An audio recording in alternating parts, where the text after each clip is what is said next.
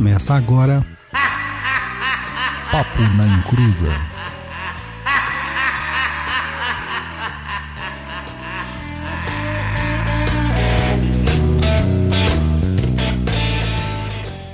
Começou, aqui é Douglas Rainho e, cara, só tem encosto nessa internet. Fala, meu povo! Estamos de volta aqui depois de cair um dilúvio aqui em São Paulo. Eu quase tive que transformar meu carro num barco para chegar em casa. Estamos aqui com o Papo na Encruza número 160, 160. Oh, meu Deus. Cada dia que passa eu fico mais. É, como é que eu posso falar? Impressionado 160 programas, Douglas. Pois é, né, cara? Pois é, pois é, pois é. E é, hoje a gente vai falar sobre um negócio que parece que tá todo mundo assim, né? Tá com encosto japonês. Você tem encosto japonês? Aqui, ó, só da cadeira. É, não dá pra ah, ver, né? Que não tá na câmera. Só o encosto da cadeira. Maravilha. Mas, claro que a gente só vai falar sobre isso depois dos recadinhos do japonês.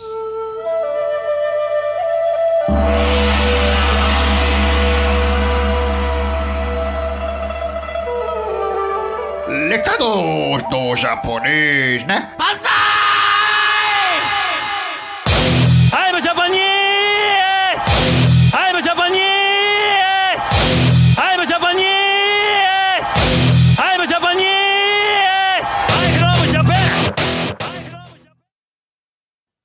É, meu povo.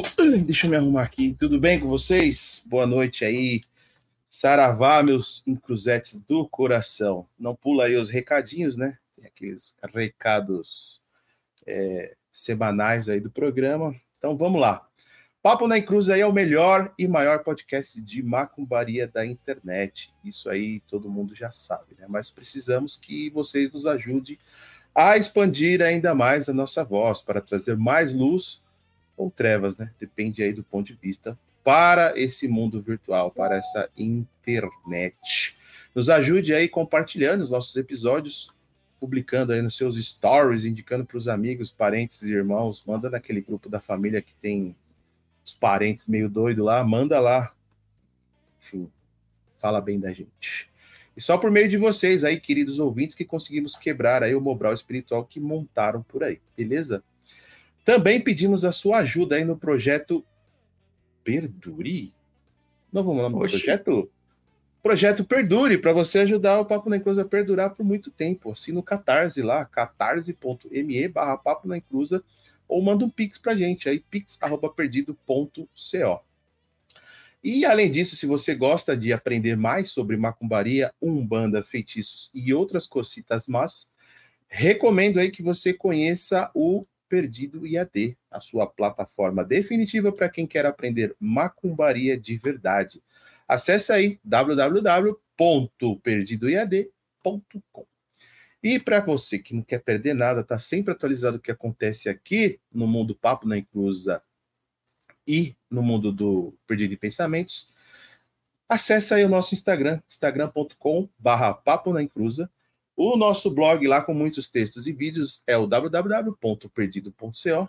A plataforma de cursos é o perdidoiad.com. O TikTok aí da Discordia, né? Sempre é o arroba papo na encruza. E se você tiver alguma dúvida, alguma sugestão é, para o nosso programa aqui de tema, enfim, manda lá um e-mailzinho para gente, contato arroba perdido.co as dúvidas que forem serão respondidas lá no Tá Perdido, nosso outro programa que a gente tira as dúvidas e de vocês mandam por e-mail. E já vou dar boa noite também aqui, né? Cortando o script total do Douglas. boa noite, pessoal que está chegando aí. É o Tiago, a Tânia, o Geraldo, a Tatiane. Quem mais? Tatiane, o Eduardo Iga, ou Riga, não sei se é assim que se fala, o Augusto, o Leandro Antunes, enfim, tem várias pessoas, o Guto aí também, Gabriela, um monte de gente. Galera, boa noite aí, obrigado de vocês estarem aqui em plena sexta-feira, dia 19 aí, com essa chuva, né, que São Pedro mandou pra gente, acompanhando o nosso programa de hoje, né? Dodô, fala aí pra gente. Você também quase não chegou na sua casa, né? Quase, cara. Quase, quase. Cansado. Aqui, Daqui a pouco vão estar falando assim para mim, ó. Ah, o seu encosto aí. Meu Cara, encosto. deixa eu falar, te falar uma coisa. Na hora que você falou assim, não, porque o, o projeto perdure. Eu falei assim, como assim, projeto perdure? Já tava achando que tinha algum encosto escrevendo aqui na pauta. Ah, Não, mas que projeto perdure o quê, rapaz? Doido. É, cara, eu, eu tô cansado, né? Hoje eu tive no terreiro, fiz muito trabalho lá, interno, né? Não aberto. Daqui a pouco tem alguém falando assim, nossa, mas ele tá com uma cara de triste, né? que é isso que as Todos. pessoas estão Olha- falando antes. olha só, gostinho de infância. Isso aqui te lembra a Putz. tia do Yakut vendendo na rua? Olha Então, o Yakut! Na minha idade eu tenho que tomar aquele azulzinho light, o azulzinho. Ih, cara, vai, Essa foi ótima, hein? É, Essa vai virar ótima. meme isso aí. É, mas eu tenho que tomar o light lá, que, que não tem açúcar, não tem de menos açúcar, né? Na verdade, Olha só 40 light. Temos gente da Paraíba, temos gente da Bahia, gente, acompanhando a gente aqui, hein? Quem Ó, gente, diria? Manaus. Manaus. Maravilha. Manauaras, para. Obrigado, Manauaras. Ainda um dia eu conhecerei Manaus. É, mas vamos lá, meu povo. Hoje a gente vai falar sobre encosto, né? Encosto. Que já é algo que nós já falamos em dois programas. Falamos no Papo da Inclusa 62 e no Papo da Inclusa número 102. Mas, cara, é sempre preciso retomar esse tema, porque é muito negligenciado esse tema pelas pessoas. E a gente vê cada coisa, cara, que tá acontecendo por aí, sabe? Tem gente aí que praticamente virou pai de encosto né? Não sei se é um- uma nova religião que fundamentaram, alguma coisa desse tipo, mas a gente aí que virou pai de encosto. É... Isso, cara, é muito incentivado por lideranças espirituais que estão criando verdadeiras fábricas de encosto, tá? É, e não só é aquela pessoa que vocês estão imaginando, né? Por causa do termo fábrica. Não. É, é tudo, cara. É tudo até mesmo na Kimbanda, cara, a gente tá vendo umas situações assim meio tensas, tá ligado? Meio tensas. Mas é isso aí. Tá? Então, assim, a gente vai ter que voltar, né, é, nesse tópico. Então, já peço desculpas para aqueles que já ouviram, mas para quem quiser mais informações, porque aqui eu vou dar algumas informações, inclusive, né, vou falar de coisas aqui que vão estar lá no meu livro sobre Umbanda, minha bíblia de Umbanda, praticamente, que eu estou fazendo, né? É um calhamaço de, de, de informação, tá? Que eu vou aqui falar em primeira mão. Primeiro- eu tô- nem eu tô sabendo disso, tô sabendo agora. Que negócio é esse? É, eu ainda Você já, você já tem um livro, é outro livro? é, o Conhecendo a Umbanda dentro do terreiro, Hum, ele começou com uma autopublicação, né? Ok. Aí eu consegui um contrato, né? Me ofereceram um contrato lá na editora Nova Senda, que Hum. encerrou esse ano, venceu esse ano. E eu achei por melhor não renová-lo. É, eu tenho meus motivos, eu achei melhor não renová-lo. Então esse livro, Conhecendo a Umbanda dentro do terreiro, ele vai sumir. Ele vai virar raridade. Então se você ainda puder comprar um exemplar, compre, porque não vai ter mais, tá? Acabou as edições, acabou. E eu não vou lançar ele novamente como uma reedição, nada disso. É, mas eu já tinha escrito, né? Em- logo depois que eu escrevi o Conhecendo a Umbanda dentro do Terreiro, que era um livro focado para o público para o público leigo, né? É, e, e também para o público iniciante, né? Na verdade. Na sequência que eu terminei aquele livro, eu já tinha começado a escrever um outro, que eu queria dar mais profundidade para algumas coisas da, da Umbanda em si. né? E esse livro, cara, ficou engavetado um tempão. Engavetadíssimo. Porque eu tinha feito. A gente, eu não sei se vocês sabem como funciona a, a escrita de um livro, né? Eu, pelo menos, sou assim. Eu escrevo os tópicos que eu quero abordar, imagina a estrutura mais ou menos do livro e tal, e pau na máquina, vou escrevendo. Né? É, aí depois que eu, ter, eu termino assim a escrita, eu reviso, eu tiro aqui, conserto ali e tal, tal, tal, vou fazer essas coisas. Enfim.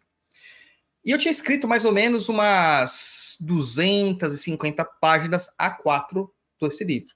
Lembrando que o livro é A5, formato A5. Então, 200 e poucas páginas, o tamanho de um livro seria 400 páginas, mais ou menos, né? É... Daí eu deixei engavetado, porque eu fiquei muito desgostoso com o mercado editorial, muito desgostoso depois do que aconteceu aquela situação lá com, com, com Exusada e tudo mais. Enfim, eu decidi voltar a escrever esse livro, esse ano. Esse ano que passou, né? 2023. Aí eu sentei para revisar o livro japonês. Sabe o que eu fiz? Eu te Tá sem conheço, escreveu do zero. Exatamente. eu tinha duzentas e poucas páginas, eu apaguei tudo e e reescrevi tudo. E hoje o livro finalizou no rascunho, né, A4, com 434 páginas, o que daria 868 páginas em formato A5. É o Tá. livro do Senhor dos Anéis, isso aí, né? Olha que eu acho que é, tá maior que ele. Então, o que, que eu vou fazer, né? É, já tem gente revisando para mim. Claro que não vai ter revisões profissionais, não vai ter nada disso, porque vai ser autopublicado né, lá no Clube de Autores. Não vai ser um livro barato também, pela quantidade de páginas. Mas, cara, ele vai ter muitas coisas assim que eu não trouxe em outros lugares. E falar muito sobre fundamentação de terreiro também. É, então tá na parte. Ter, tá terminando a revisão, já mandei fazer algumas ilustrações. Vou depois encaminhar para diagramação e aí vou submeter lá no clube de autores e seja o que os orixás quiserem, tá? Mas eu falo uma coisa para vocês, cara. Esse livro ele não é igual a nada que existe por aí. Vocês podem ter certeza, tá? Nada do que tem por aí é igual a esse livro. Nada. É, E eu vou trazer um pedacinho dele aqui numa uma- um insight que eu tive através das entidades e tal. A gente vai conversar mais para frente sobre isso aqui. Certo, japonês? Certo. Então fala pro pessoal aí sobre como funciona o nosso programa, que hora que vai vir as perguntas, que hora que não vai, e também o nosso catarse pra galera ficar atiçada. Então, você que caiu de paraquedas hoje, primeira vez aqui, está assistindo a gente ao vivo, não conhece o modus operandi do nosso programa, é, enfim, temos um tema, vamos discorrer sobre esse tema, e aí você pode mandar a sua pergunta no chat, tá? Geralmente, as perguntas são respondidas ao final do programa, depois que a gente discorre aí de, de todo o tema, a gente responde as perguntas. Pode acontecer, de repente, alguém mandar uma pergunta que calhe ali com o que a gente está falando e a gente responda no momento, mas, no geral, as perguntas é, são respondidas ao final. É, e o Catarse aí, para quem também caiu de paraquedas, é um site aí de apoio e financiamento coletivo que a gente é, pede para vocês ajudarem a gente, porque não é fácil fazer isso aqui. Além de não ser fácil, como diz meu chefe, além de não ser fácil, é difícil. É, é, Essa é ótima, hein, cara? é, ele fala, além de não ser fácil, é difícil. É, e caro, né? E caro. É, é servidor que tem que pagar, é o domínio que tem que pagar, é mais não sei o que que tem que pagar, é o StreamYard aqui, o programa que a gente usa para fazer essas animações que a gente também tem que pagar. Então, é um dinheiro que a gente tem que pagar. E a gente encarecidamente pede a ajuda de vocês com a partir de cinco reais você já pode é, nos ajudar e ainda ingressar lá no Umbral. Com cinco reais você já faz o seu registro lá no Catarse, catarse.me barra Papo Cruza, e você já tem acesso lá é, Umbral, onde todos os apoiadores estão lá, eu e o Douglas está lá, o Douglas muito mais ativo do que eu, porque eu, enfim, estou numa Porque eu loucura de trabalho de trabalho. verdade, né, japonês? Eu dou, eu dou Hum. atenção pros nossos ouvintes, né? Não tenho culpa que você não dá atenção pros nossos ouvintes. Cara, não, não, Entendeu? não tá dando, não tá dando para pagar as contas ainda. É, então, por isso que eu largar- quero que as pessoas invistam no Catarse, nosso Catarse, entendeu? Pra gente poder se dedicar completamente a vocês. Então eu tenho dois empregos, entendeu? Você tá tipo o Július do. O Júlio Do do Todo Mundo Odeia. odeia o Cris, exatamente. É isso aí. Ó, já, já temos aí, ó, o, o Augusto Cedaro mandou cincão aí, ó, apoia o PNE e venha para Umbral você também, Augusto. Mas Tá ele lá, só fez isso, cara, porque tiraram um print da tela e tava o comentário dele, entendeu? Ele fez para aparecer de novo para tirar um print. Inclusive, eu peço para vocês, galera, quem tá aqui assistindo a gente, tira um print da tela e posta lá no seu Instagram, marcando o Papo na Encruza. Vai ser ótimo, ótimo, vai ser muito bom. Enfim, vamos, vamos pro que importa, japonês. Vamos para a parte aqui, antes que o pessoal fale, vocês estão demorando muito. É, tá enrolando, tá enrolando. Vamos lá. Assim é melhor, japonês? O que, que você acha? É melhor Sei. assim? Minha cabeça já é grande, agora olhando desse jeito na tela. Ou assim fica melhor? terrestre. É, é decidam, meu povo. Então vamos lá. Primeira coisa aqui que a gente vai falar, cara, é assim. Sobre questões, né, de quem causa obsessão espiritual. É, Existem algumas né, formas aí de, de, de, determinar entidades que acabam causando obsessões espirituais. E assim, não adianta, gente. A obsessão espiritual é uma realidade. Todos nós estamos é, sujeitos a uma situação dessa, podemos cair numa situação dessa. Muitos de nós já caiu em situações dessas, mas não sabe, não percebeu. Claro que alguns já se livraram dessas situações e tal, mas tem gente que está aí perdida, tá perdida. Eu vou falar aqui é, sobre um comentário que gerou esse processo de discussão. Veio uma pessoa para mim e falou que a pessoa, é, uma parente dele, estava vendo espíritos, que achava que os espíritos eram sempre muito amigos dela, tudo era espiritual, toda hora aparecia um espírito para ajudar, é, toda hora tinha um guia para dar uma instrução, para dar uma informação, etc, etc, etc. Cara, tudo isso que vocês podem imaginar. E que ela não ouvia mais instrução de ninguém, parecia que as coisas estavam bem estranhas na, na vida dela. E aí eu falei: olha, Sinto lhe informar, mas isso parece que é um caso clássico de obsessão espiritual que já chegou ao ponto de uma fascinação espiritual. Mas vamos lá. Primeiro vamos encontrar aqui quem causa essas coisas, né? A gente pode ter obsessões espirituais causadas por eguns, e aí que eu queria que vocês entendessem é que egum, né? A gente usa o termo egum de uma forma genérica para todo aquele espírito que está morto. Então, japonês, se tu bater a bota hoje, cara, amanhã tu é um egum. Entendeu? Sim. Assim. Está lá de dedo? Porque é sua alma morta, sua alma desligada do seu corpo é um egum. Mas dentro da macumba, nós usamos o termo egum para designar espíritos que estão geralmente em sofrimento, tá? É, são as almas inquietas que não alcançaram repouso ou que ainda não compreenderam o que está acontecendo com eles. E uma coisa que é importante que vocês entendam é que todo espírito, mesmo liberto da matéria, ele precisa se alimentar, tá?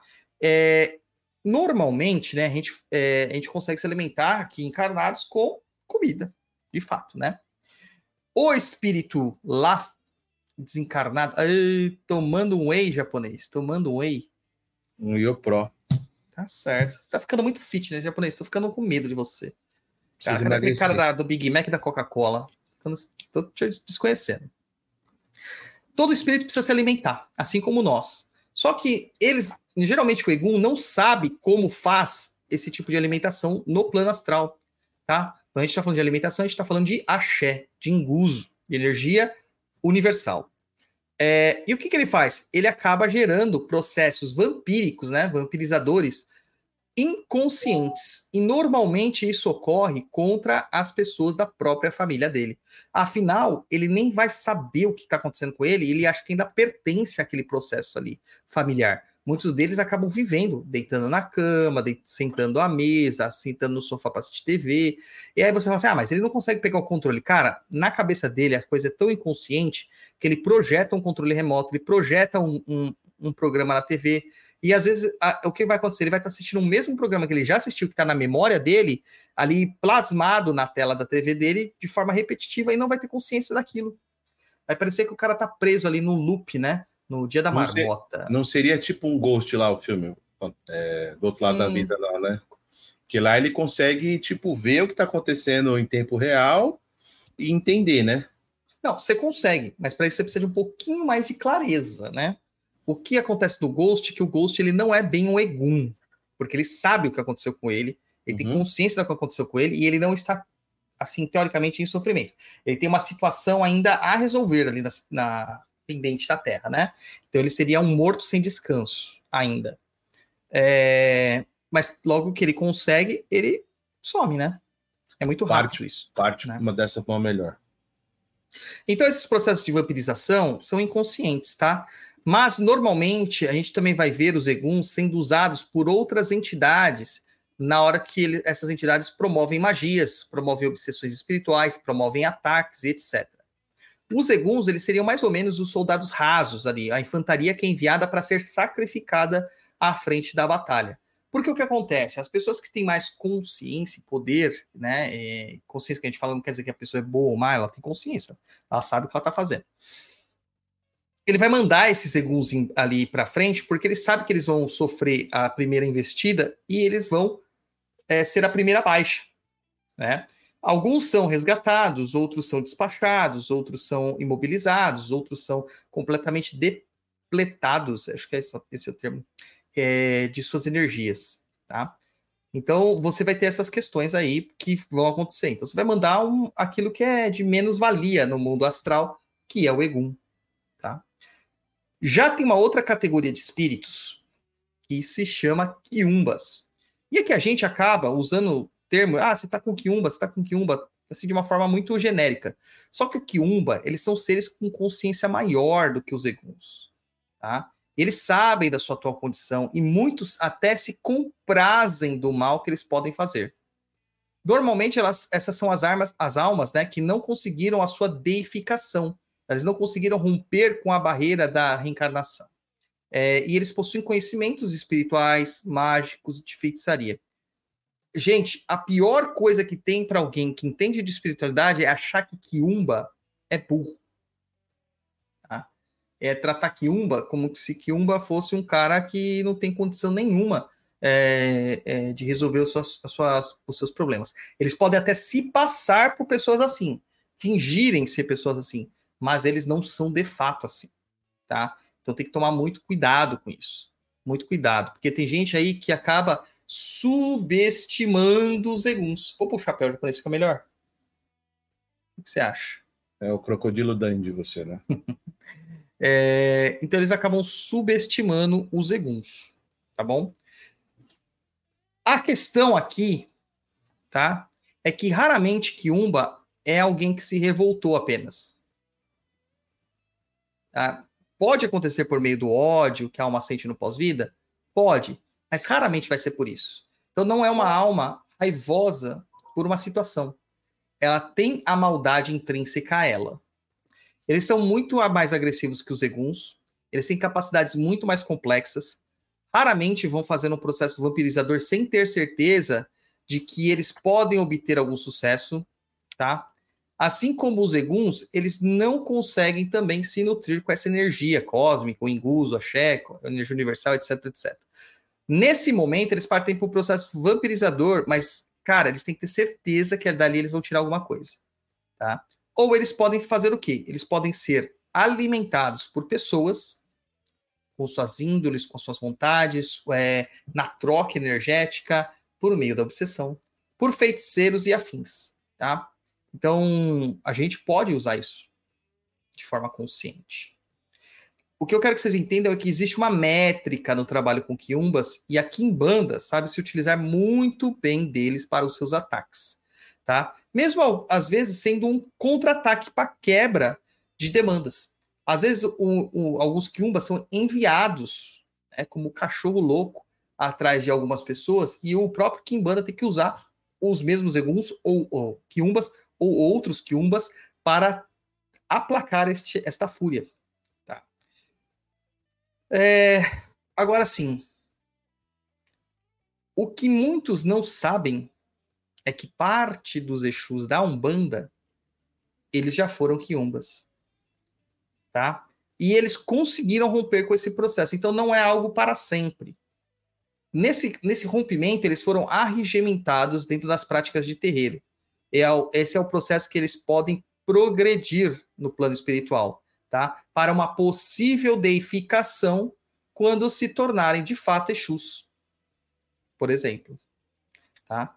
É, ele, foi, ele foi promovido, foi promovido. Ele alcançou uma digievolução. Né? Agora tem outra categoria de espíritos né, que causa esses problemas, que são os espíritos encarnados. E aí nós temos a seguinte situação: tem a auto-obsessão, que é a pessoa que provoca pela sua própria consciência, um processo obsessivo contra ela mesma, tá? Mas às vezes pode ser simplesmente a alma da pessoa num projeto, num processo anímico que causa também esse tipo de problema, tá? E quando você vê a autoobsessão, quando a pessoa é, ela é muito, ela se boicota muito, ela se sabota demais, né? Ela tem muito, muita dó de si mesma. Esse é um processo de autoobsessão. E temos também a questão dos obsessores vivos, que são pessoas encarnadas que acaba obsedando todo mundo. É, essa semana a gente acabou sendo vítima de vários desses, né? Que é pessoas que se alimentam do estresse, do ódio, da rincha, do preconceito, é, essas questões aí que vocês já estão cansados de saber, né? E como vocês sabem, a internet está cheia desses. O hate é um dos maiores obsessores que existe. O cancelamento é outro, tá? É outro. Então é bem complicado, bem complicado. Tá acompanhando até agora, japonês? Como que tá aí? Já tá se identificando em algum processo aí? Ainda não me identifiquei com nenhum, mas estou acompanhando. Aquele espírito que dorme debaixo da tua cama, você acha que ele é o quê? Um Igum ou um Kiumba? É um cachorro, é a Mel. Ah, o que dorme do lado dela. Ah, pode hoje o japonês não dorme. Ah, não, eu não ia ficar com isso, não. Eu acho que é um Egum, pode ser um Egum. Acho que hoje o japonês vai dormir de luz acesa. É, Do jeito que eu tô cansado, vai ser o seguinte: é só tomar uma ducha, escovar o dente, ó, Foi. ama, fui. Bom, a obsessão, nós temos elas em quatro etapas, tá? É, que eu julgo, né? Baseado em alguns estudos. Tem a obsessão simples, a obsessão complexa, a subjugação, a fascinação antes, desculpe, e a subjugação por final, tá? É, a primeira delas, né, que é a obsessão simples, e a segunda, a obsessão complexa, elas meio que saem, elas se nutrem da mesma, da- do mesmo caminho, tá? É, elas têm algumas nuances que acabam é, diferenciando entre uma e outra, né? Então, assim, a obsessão simples é aquela que gera apenas perturbação. Sabe quando você se sente perturbado com um local assim é ruim, ou você tem alguns efeitos de poltergeist? Sabe o que é poltergeist já? Você assistiu o filme Poltergeist? Cara, eu assisti ele era muito pequenininho, muito jovem, mas não lembro muito, não. Mas eu lembro que eu assisti esse filme. Então, que, que havia manifestações assim físicas no lugar, né? Então pode ser um, um- um- um vidro que cai, é, uma porta que bate, né?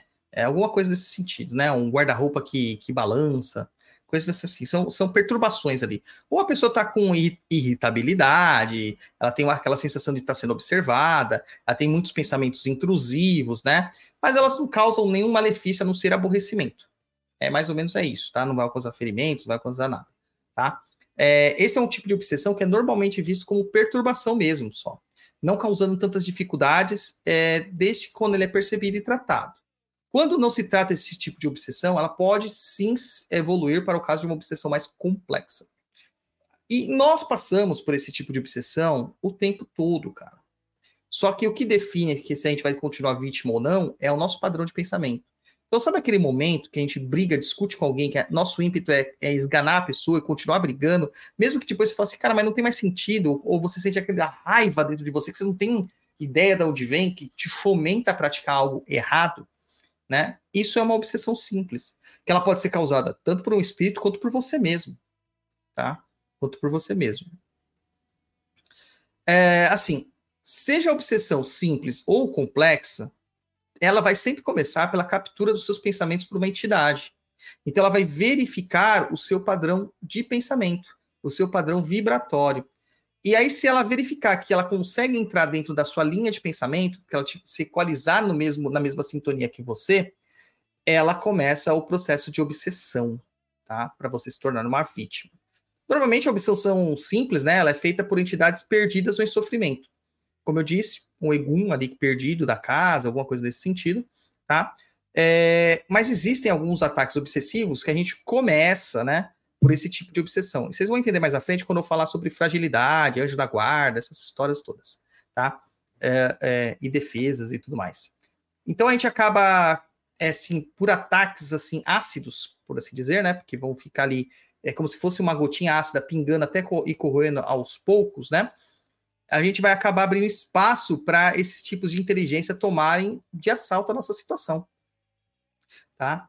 Então, assim, essa primeira jornada, ela é feita por entidades que a gente chama de buchas de canhão, a infantaria. Já a obsessão complexa, cara, a obsessão complexa, ela é diferente, tá? Ela pode surgir nesse processo aí de, de da obsessão simples, mas a obsessão complexa, ela, ela tem que advir de algo não tratado. Então, mesmo que você sofra obsessões simples, mas não sinta as obsessões simples, você ainda precisa tomar cuidado, porque isso pode desencadear uma obsessão complexa sem você nem perceber. Por causa dos seus padrões de comportamento. Então, assim, nós estamos sendo atacados o tempo todo. E ali, naquele momento que a gente está atacado, tá tudo bem, tudo beleza, não está acontecendo nada. Só que isso está agredindo você de alguma forma. Só que é uma agressão assim, uma dor de barriga rápida, passageira. Não é uma diarreia, não é uma, uma, né, uma cólera, qualquer coisa do tipo assim, tá? Então, por isso que a gente sempre fala assim: tomou seus banhos, se purificou, fez descarrego, essas coisas, né? Então é sempre importante ter essa ideia. A obsessão complexa, né? Então, ela acaba sendo um reflexo dessas obsessões simples não tratada e ela traz algumas consequências um pouco mais pesadas, como uma irritabilidade extrema, casos de insônia, sensação de peso nas costas, fragilidades da saúde, grande tristeza, apreensão, raiva e etc. Tá? É, a gente, assim, uma coisa que vocês têm que entender: não precisa manifestar todos os sintomas. Mas normalmente, cara, teve dois ou três deles, a, é o alerta aí vermelho, né? Para que você preste atenção que pode estar tá num processo de obsessão já complexa, tá? Na, no terreiro, não vai caso de obsessão simples. No terreiro, já vai o caso de obsessão complexa. Tanto que muitas vezes que a gente fala, tá com encosto tá obsediado. Nesses, quando a gente fala que uma pessoa tá obsediada, já é uma obsessão complexa, tá? Já é nesse caso de obsessão complexa, é o encosto, tá bom? É, você ainda pode ser perturbado por almas perturbadas, errantes ou em sofrimento.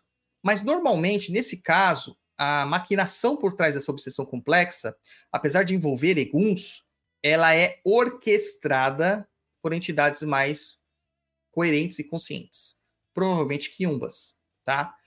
Os quiumbas podem ser coordenados por entidades mais trevosas, que algumas pessoas usam termos tipo mago negro, dragões, né? Pode, tá? Pode, tá? Demônios, pode, tá? Pode sim. Mas normalmente são esses quiumbas que orquestram essa, essa situação com os eguns para causar esse tipo de obsessão, tá? E como que a gente trata normalmente um caso de obsessão complexa no terreiro? Limpeza, descarrego, mudança no seu padrão vibratório para que você não entre naquela sintonia com esses tipos de entidade, porque se você não entrar nessa sintonia, ela não consegue te atingir. E, e, e o que, que é não entrar na sintonia? É você se melhorando. Então, nada de síndrome de Gabriela, que eu nasci assim, eu cresci assim, eu sou assim e acabou.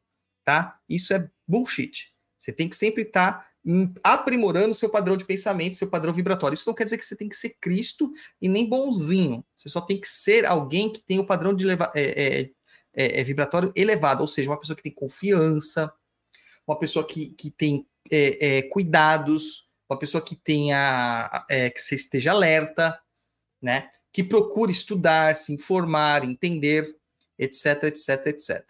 Também podemos ter ali, né? É, o concurso de amuletos, patuás, guias de proteção, etc, etc e tal. Eu vou contar uma, uma, uma questão anedótica aqui hoje, né? Que gerou até uma discussão é, entre eu e a Gatibi, cara, hoje. É, discussão não, assim, a gente só bateu uma conversa mais, mais intensa. É porque o Japa sabe que eu não discuto com a Gati, porque ela sempre tem razão. A sua palavra é a última, né? Sim, senhora. Sim, sempre senhora. Assim, né? As pessoas inteligentes fazem isso. É, mas o que aconteceu? Ontem nós estávamos no templo em Bragança, lá, no templo de Quimbanda. E aí, depois de todos os trabalhos lá, que a gente foi fazer a alimentação do cruzeiro, eu fui tomar banho e tal, e eu esqueci a minha guia de proteção lá em Bragança. E eu notei quando eu cheguei em casa só. E isso me deu angústia. Porque eu sei que eu sou uma pessoa visada. Para não falar outro nome, né, japonês? é isso, japonês de copo da Stanley, mano. Alvejada. Stanley japonês, cerveja no copinho da Stanley. Ah, que chique japonês. Bem, Stanley, me patrocina. a gente não consegue patrocínio de ninguém, rapaz. Eu acho que até por isso que a gente tá aqui há seis anos, entendeu? É, então eu esqueci, cara, meu, minha, minha guia de proteção. E eu não ando sem a guia de proteção. Não ando, né? Eu tiro ela para dormir, mas tem outras proteções na minha cama, né? E tiro ela para tomar banho. Cuidado. É aquele momento ali, né? Você está entregando muitas é, pontos fracos aí. Cuidado. Não, cara, proteção é o que eu mais tenho. Tem coisas muito ocultas aí que eu não preciso falar. E que tem no banheiro também proteções nesses momentos. É, então, assim, eu nunca tô desguarnecido, para falar a verdade. Na minha casa, tô muito tranquilo, pela quantidade de proteções que eu tenho. Mas isso aqui é um gatilho. E eu fiquei muito irritado de manhã, cara. Muito irritado. Porque eu não podia esquecer minha, minha guia. Como que eu. Não dava para ir até Bragança, porque eu tinha um monte de coisa para fazer hoje. Tinha que arrumar o terreiro, tinha coisa de fundamento para fazer no terreiro, que amanhã tem gira, não sei o que, tal, tal, tal. Cara, eu fui correndo atrás de, de outra guia. Fui, fui atrás, comprei outra guia, já mandei pegar, já peguei as ervas, já comecei a fazer os mieró, já comecei a fazer os banhos, já comecei a preparar aquilo lá, tal. Etianãs, cá está. Já estou fechado de novo. Só que, né, é, eu já fui mais esperto dessa vez, né, japonês? Eu já fiz três. já vou deixar uma em cada canto aqui, porque daí não tem jeito de esquecer, né? E a oficial tá lá no, no templo, lá em Bragança. Quando eu chegar lá, eu pego ela de novo e tudo mais. Pego ela de volta e tá, e tá tudo certo. Tá certo?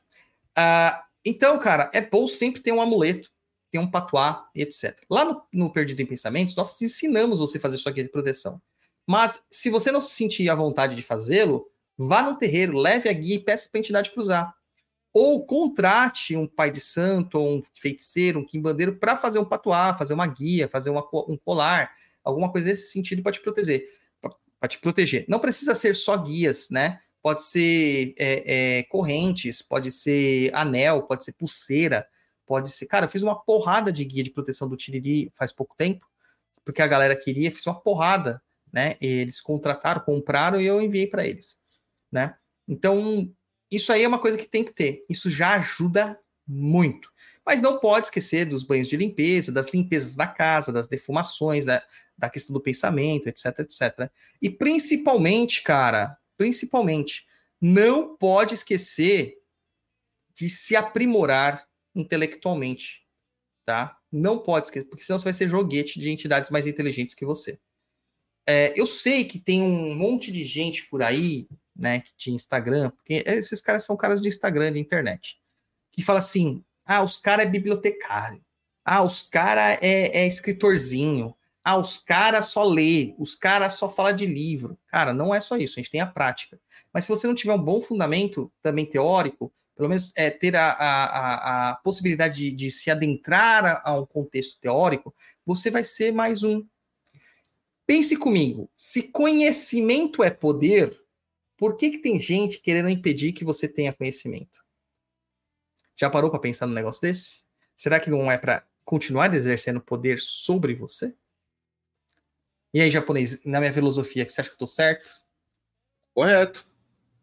As pessoas querem evitar que as pessoas tenham conhecimento e aí elas conseguem manobrar a pessoa ou a massa. É isso aí, cara. Isso aí. É... Tem uma pessoa que perguntou aqui se a guia não. Ah, o Yuri. Yuri. É... Tata, a guia não precisa ir até o umbigo? Não. Guias de proteção geralmente não vão, tá? Elas chegam até o plexo solar aqui tá, tá ótimo. Não precisa ser do que isso aí, não, tá bom?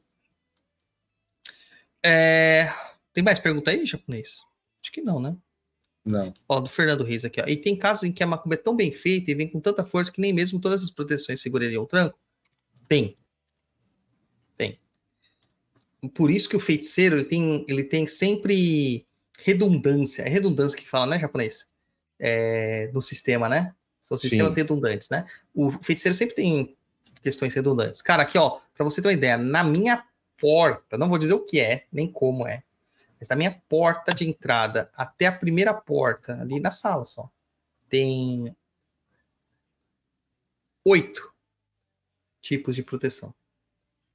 Oito. só da entrada. E olha que eu já fui na sua casa não percebi, mas. Porque muitos deles estão escondidos. Muitos. Tá? Mas são oito. Oito. Então é coisa pra caramba, cara. Pra caramba. Tá? Mas, claro, o bom feiticeiro, né? É aquele que, que sabe fazer feitiçaria. Então, ele vai encontrar de alguma forma um caminho ali para romper essas, essas barreiras, tá? É, por isso que a gente trabalha com redundância. Então tem esses, tem mais outros, tem, cara, tem coisa pra cacete. Fala que nunca pode ficar, não ficar alerta, né? Tem que estar sempre alerta. A segunda, que é o terceiro, na verdade, grau da obsessão espiritual, é o que os espíritas, né, chamam de fascinação. No jargão de terreiro, eu gosto de chamar, de usar o termo frechada, que é o termo que o rompimato usa. É o meu caboclo.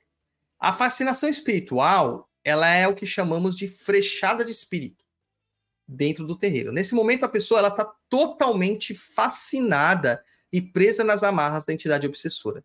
Você já chegou a ser fascinado assim, extremamente por alguma coisa japonês? Pelo Corinthians. Exatamente. Né? A ponto de você ficar cego muitas vezes pelo poder que aquela, aquele símbolo exercia em você.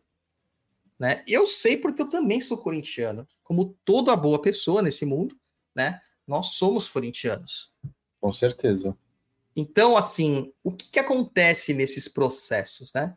é, a fascinação é tão grande, aquele poder ali das entidades, elas te envolvem completamente, que você perde a sua noção do ridículo.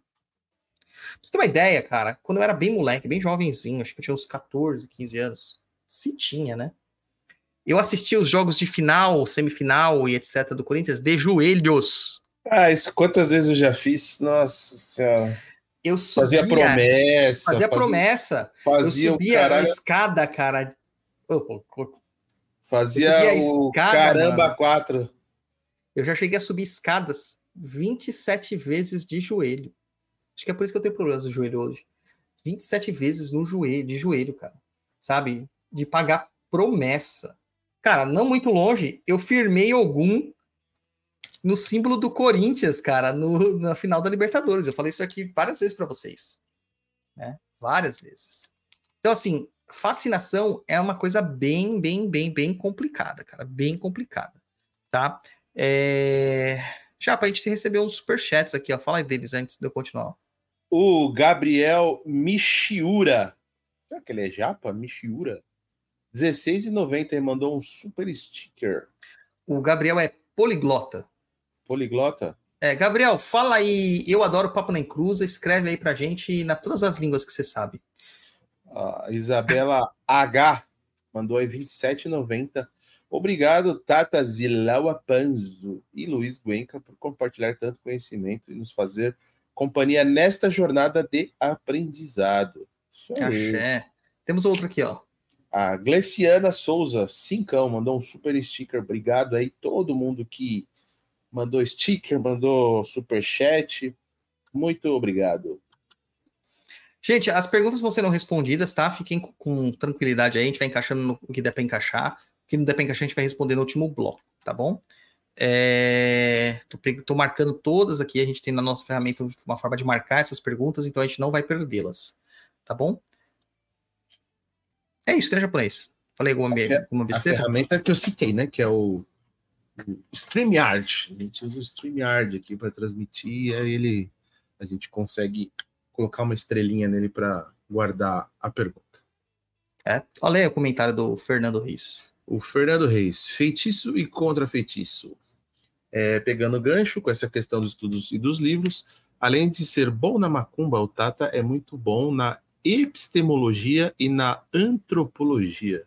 Muito é obrigado. falar Fernando. essas palavras aí. É, muito obrigado, Fernando. Eu tenho certeza que os meus detratores nem sabem o que é isso, eles vão procurar no Google, e mas vai aparecer na, na deciclopédia e eles vão achar que é aquilo. Bom, vamos continuar aqui. Né? No frechamento, né, nessa frechada de espíritos, tá? É, a pessoa fica totalmente presa nas amarras da entidade obsessora. Ela é muito fascinante, ela é muito sedutora. É, já não tem mais aqui concurso de espíritos em sofrimento errantes, ou seja, não tem mais os eguns trabalhando aqui, mas assim inteligências mais perversas, normalmente os quiumbas, que ainda podem usar de alguns espíritos em sofrimento para causar desgaste energético, mas não para conduzir o processo de obsessão, tá? É, o frechamento ele pode ocorrer até por mais de um quiumba, tá? Pode ser por uma legião de quiumbas. É, e normalmente acontece dessa forma, por uma legião, tá? Nesse tipo de ataque. Ela, eles se revezam. E muitas vezes mandam esses eguns para que dê aquela massacrada nas energias da pessoa. É muito comum pessoas que estão sob fascinação se sentirem cansadas, muitas vezes, com mais frequência. Às vezes por não fazer nada, elas já acordam cansadas. Sou tá? eu. Ixi, será que você tá assim, mano? Precisamos fazer um, uma sacolupemba em você. A fascinação é um estado em que uma entidade espiritual maligna vai ditar as coisas da sua vida e você estará tão preso às suas palavras, ou seja, hipnotizado por elas, que irá acatar a maior parte das suas sugestões. Só que serão sugestões esdrúxulas, serão sugestões nonsense. Normalmente isso ocorre com médios em desenvolvimento espiritual, em casas despreparadas, ou em pessoas muito místicas e fantasiosas sabe? Aquele médio que vê tudo que é espiritual, é, enxerga o outro plano o tempo todo, vê espírito para todo lado. Os guias falam com ele 24 horas por dia. São pessoas que vivem tendo experiências místicas, que sempre querem falar algo para alguém que um espírito mandou o recado, que tomam decisões baseadas naquilo que essas vozes da sua cabeça falam, mesmo que sejam coisas totalmente assim, fora dos padrões da casinha. de consciência. Nossa, fora totalmente. da casinha tá? É, eles não têm o mínimo de sensação de ridículo das coisas, tá? E normalmente é, essas atitudes são influenciadas justamente para causar essa situação de vexame mesmo. Nesse caso, né, já há uma infestação acontecendo com a pessoa. Então fica muito difícil combater esse tipo de, de prática assim, de uma forma muito rápida, né? Então, é, a gente vai precisar de, umas, de algumas armas mais poderosas e um tratamento muito longo. Porque uma coisa, outra coisa que vocês têm que entender, que pelos filmes, né? Vocês acham que, por exemplo, um exorcismo lá, ele aconteceu numa noite. Não, são vários e vários dias, durante meses, para conseguir um resultado. E o mesmo acontece dentro de um processo de desobsessão, tá? Não é só chamar a entidade, conversar, bater um plá e a entidade vai embora e já era, tá, acabou. Não, é um processo. Então, nesse processo, você vai ter que tomar banho, você vai ter que fazer oferendas, vai ter que fazer firmezas, vai ter que fazer defumações, vai ter que frequentar o terreiro, vai ter que mudar seu padrão de pensamento, vão ser feitos trabalhos, saculupembas, descarregos. Muitas dessas coisas acontecem até sem o concurso da pessoa no estado físico, mas acontecem em um plano espiritual e até também nos bastidores do terreiro, tá? Então, assim, tem que ter um, uma ideia, tá? É uma obsessão que pode demorar mais de um ano até para ser desfeita, dependendo da vítima. Porque normalmente o que acontece é que a vítima cai na lábia dos seus algozes e quando tem que ir para o terreiro, fala assim: ah, não, mas surgiu uma coisa que tem que fazer que é imprescindível. E nem surgiu nada. Ela simplesmente acha que ela tem que ir no dentista porque o dente dela tá doendo. Nem tá, mas às vezes até começa a doer mesmo, tá? Pela sugestão hipnótica que acontece, tá?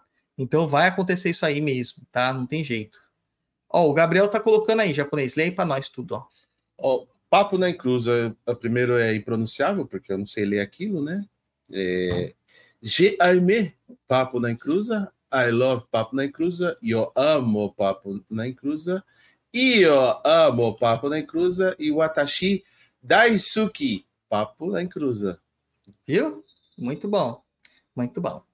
É... Eu tenho a impressão que no começo, se você forçar um pouquinho a sua, a seu genética oriental, você consegue. É, eu... Quase certeza, mas é... não vou forçar muito, não. não, não eu vou forçar muito. Papo cruz. Tá? Então, nesse processo aqui de, de fascinação, tá? A gente vai encontrar é, essa situação muito complexa. Então, não vai ser retirado. É muito comum isso acontecer com esses caras muito místicos. Eu queria até ler uma caixinha que chegou aqui para mim hoje. Entre tanta gente falando besteira aqui ainda fomentar a desgraça, é... vê assim, ó, uma mensagem assim: Exu me tirou da Umbanda e recebo ele em casa.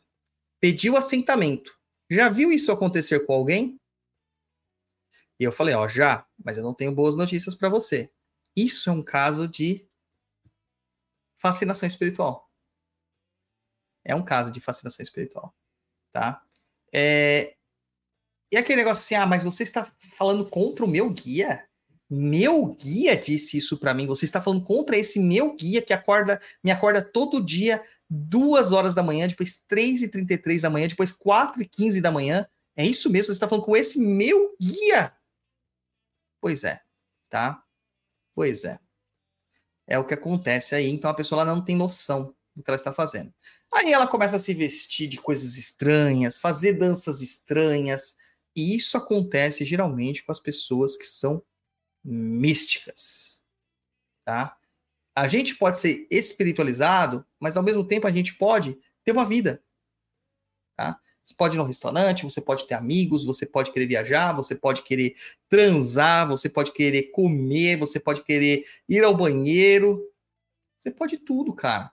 Você não precisa ser esse ser místico que vai no banheiro e defeca arco-íris. Não é assim que as coisas funcionam, tá? E eu vou te falar assim, das últimas vezes que eu mais vi processos de fascinação foram com pessoas de magia do caos. Muitas. Muitas delas. Além delas, essas pessoas da Neombanda, né? Neombanda tem bastante também. É... E uma galera da Kimbanda, cara. Um monte de gente de Kimbanda. Que inclusive tem termos lá na frente do nome Tata. Que a gente nem sabe de onde veio, né? Porque não sei se a pessoa tem outorga de fato, né? Que esconde quem os, quem os fez. Mas tá lá, Tata. Então, é isso aí, tá? Tem gente que até quer tomar de assalto o mundo. Tá sendo tomada de assalto o mundo porque suas entidades estão falando para fazê-lo. O que, que é isso? Fascinação espiritual. Tá? Fascinação espiritual. A ligação entre um espírito tutelar e o seu médium, ela nunca vai ser de subserviência. É uma parceria. Tá? Uma parceria. Eu, por exemplo, hoje, hoje, é, eu tive um episódio, uma situação no templo, né, no terreiro de Umbanda, é, e fui pedir para orientação para os espíritos. E perguntei para o Exu Tiriri, perguntei para o Rompimato, que são os dois espíritos que coordenam as, os dois lados da minha vida. É, eles foram totalmente contrários né, nas suas próprias opiniões. Ótimo. Né? Um achava uma coisa, o outro achava outra coisa. É, mas eles deixaram a meu critério, mesmo com as suas próprias preferências, tomar a decisão naquilo que eu julgasse melhor que eu me sentisse melhor. Um espírito que está fascinando uma pessoa nunca vai deixar você tomar sua decisão. Eles podem é, é, até fazer com que você ache que está tomando essa decisão. Mas eles vão sempre induzir você para que a decisão seja tomada da forma como eles querem. Tá? É isso aí. Japa, antes da gente chegar na subjugação, Lê umas perguntas, uns comentários aí, ó. A Natiele Louise Koga. Já vi a entidade pedir para o consulente ir durante 15 barra 20 giras seguidas, só por causa de fascinação. A Dayana Martins. Já vi consulente falar assim de Cuba também. As pessoas não querem deixar aquele espírito porque se acostumam. Seria uma síndrome de Estocolmo? Cara, é como se fosse. Tá? É como se fosse. Tá? Quem não sabe o que é síndrome de Estocolmo, é a síndrome que se, que se apresenta quando uma pessoa é sequestrada, né? E ela gera afeição pelo seu sequestrador, achando que o que ele está fazendo é benéfico, é bondoso, é caridoso. Ela gosta, de certa forma, mas é uma proteção do cérebro para não ter traumas, tá? É o que a gente chama de síndrome de Estocolmo, tá? É, tanto que na La Caça de Papel, né, não sei se vocês lembram, tem uma mulher que. Eu esqueci o nome dela, cara. Você assistiu a Casa de Papel, né? Assisti, é, a, a, primeira. A Mônica, né? É Mônica, a moça do, do banco, que ela é, ela, é secret, ela é funcionária do banco, ela tem uma relação lá com o Arturo, né? Arturo, acho que é o nome dele. E aí, quando, quando eles entram no banco, eles eh, sequestram um banco, ela começa a ter uma relação com o Denver, né? E aí ela é uma vítima. Na, na segunda temporada da La Casa de Papel, ela já entra no bando. E ela entra com que nome? Estocolmo. Tá? Porque ela se apaixonou pelo seu sequestrador. Tá? Então, tá aí por causa da questão da síndrome, os easter eggs. A gente tem aí a última questão aqui, né, a última etapa dessa situação aqui de, de obsessão espiritual, que é a mais problemática e é a mais é, complexa de todas, é a mais difícil de todas, e, e, enfim, é a mais terrível, né? Que é a subjugação espiritual. que nós, dentro do jargão de terreiro, né, rompe-mato, principalmente eu uso esses termos, de novo, reforçando aqui, chama de vexamento, tá? É o caso mais severo de obsessão espiritual que existe. Aqui, a pessoa perdeu completamente a sua independência, a sua consciência e a sua autonomia, sendo até muitas vezes esse tipo de, de atividade, de é, atividade de obsessão chamado de possessão espiritual, tá?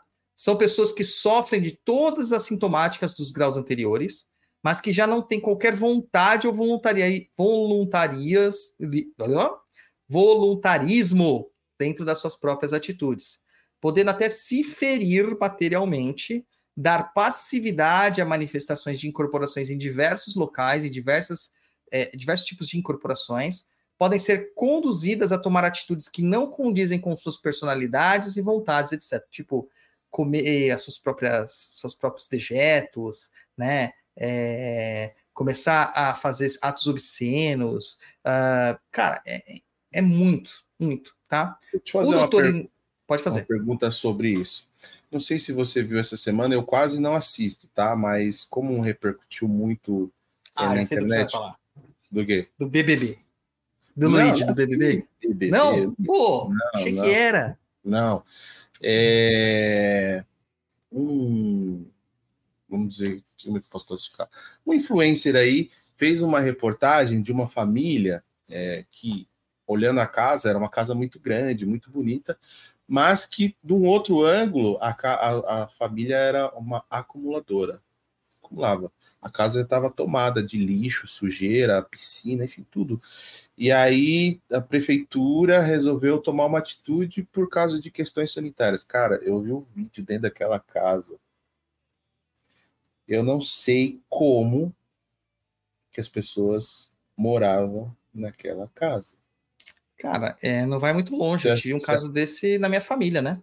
Mas você acha que a pessoa... Pode completar. Você acha que isso é um tipo de obsessão? A pessoa que, que, que, que vive nisso? Mas Douglas, é, cara, eu vou tentar achar o vídeo. É um absurdo. Absurdo o vídeo. Eu presenciei isso aqui em primeira pessoa, né? Hum. É, a irmã do meu pai, uma irmã do meu pai, meu falecido pai, a irmã mais velha dele, ela era uma pessoa que tinha problemas mentais, né? Ela tinha um, uma doença é, que fazia com que ela perdesse o senso da realidade. Isso era uma doença mesmo, tá? E ela era uma acumuladora por conta disso. Uh, só que o que acontece? Quando a pessoa ela tem esses problemas, nessas, qualquer tipo de doença uh, da mente, ela acaba também atraindo espíritos parecidos, que vão cada vez mais causar nessa situação, né? Nós sabemos a trajetória, que não, não vou fazer um exposed da minha família aqui, né? Mas a gente sabe que a trajetória dela de vida jovem não foi das melhores. Como pessoa, a gente está falando como pessoa, né? é, da forma como ela tratou minha mãe, formas que ela fez muitas coisas com outras pessoas, né? A gente sabe que não foi das melhores. Então, ela já tinha uma questão é, biológica, fisiológica, que foi é, agravada pela situação do, de uma obsessão espiritual, com certeza, que chegou nesse processo de subjugação. Chegou, tenho certeza absoluta.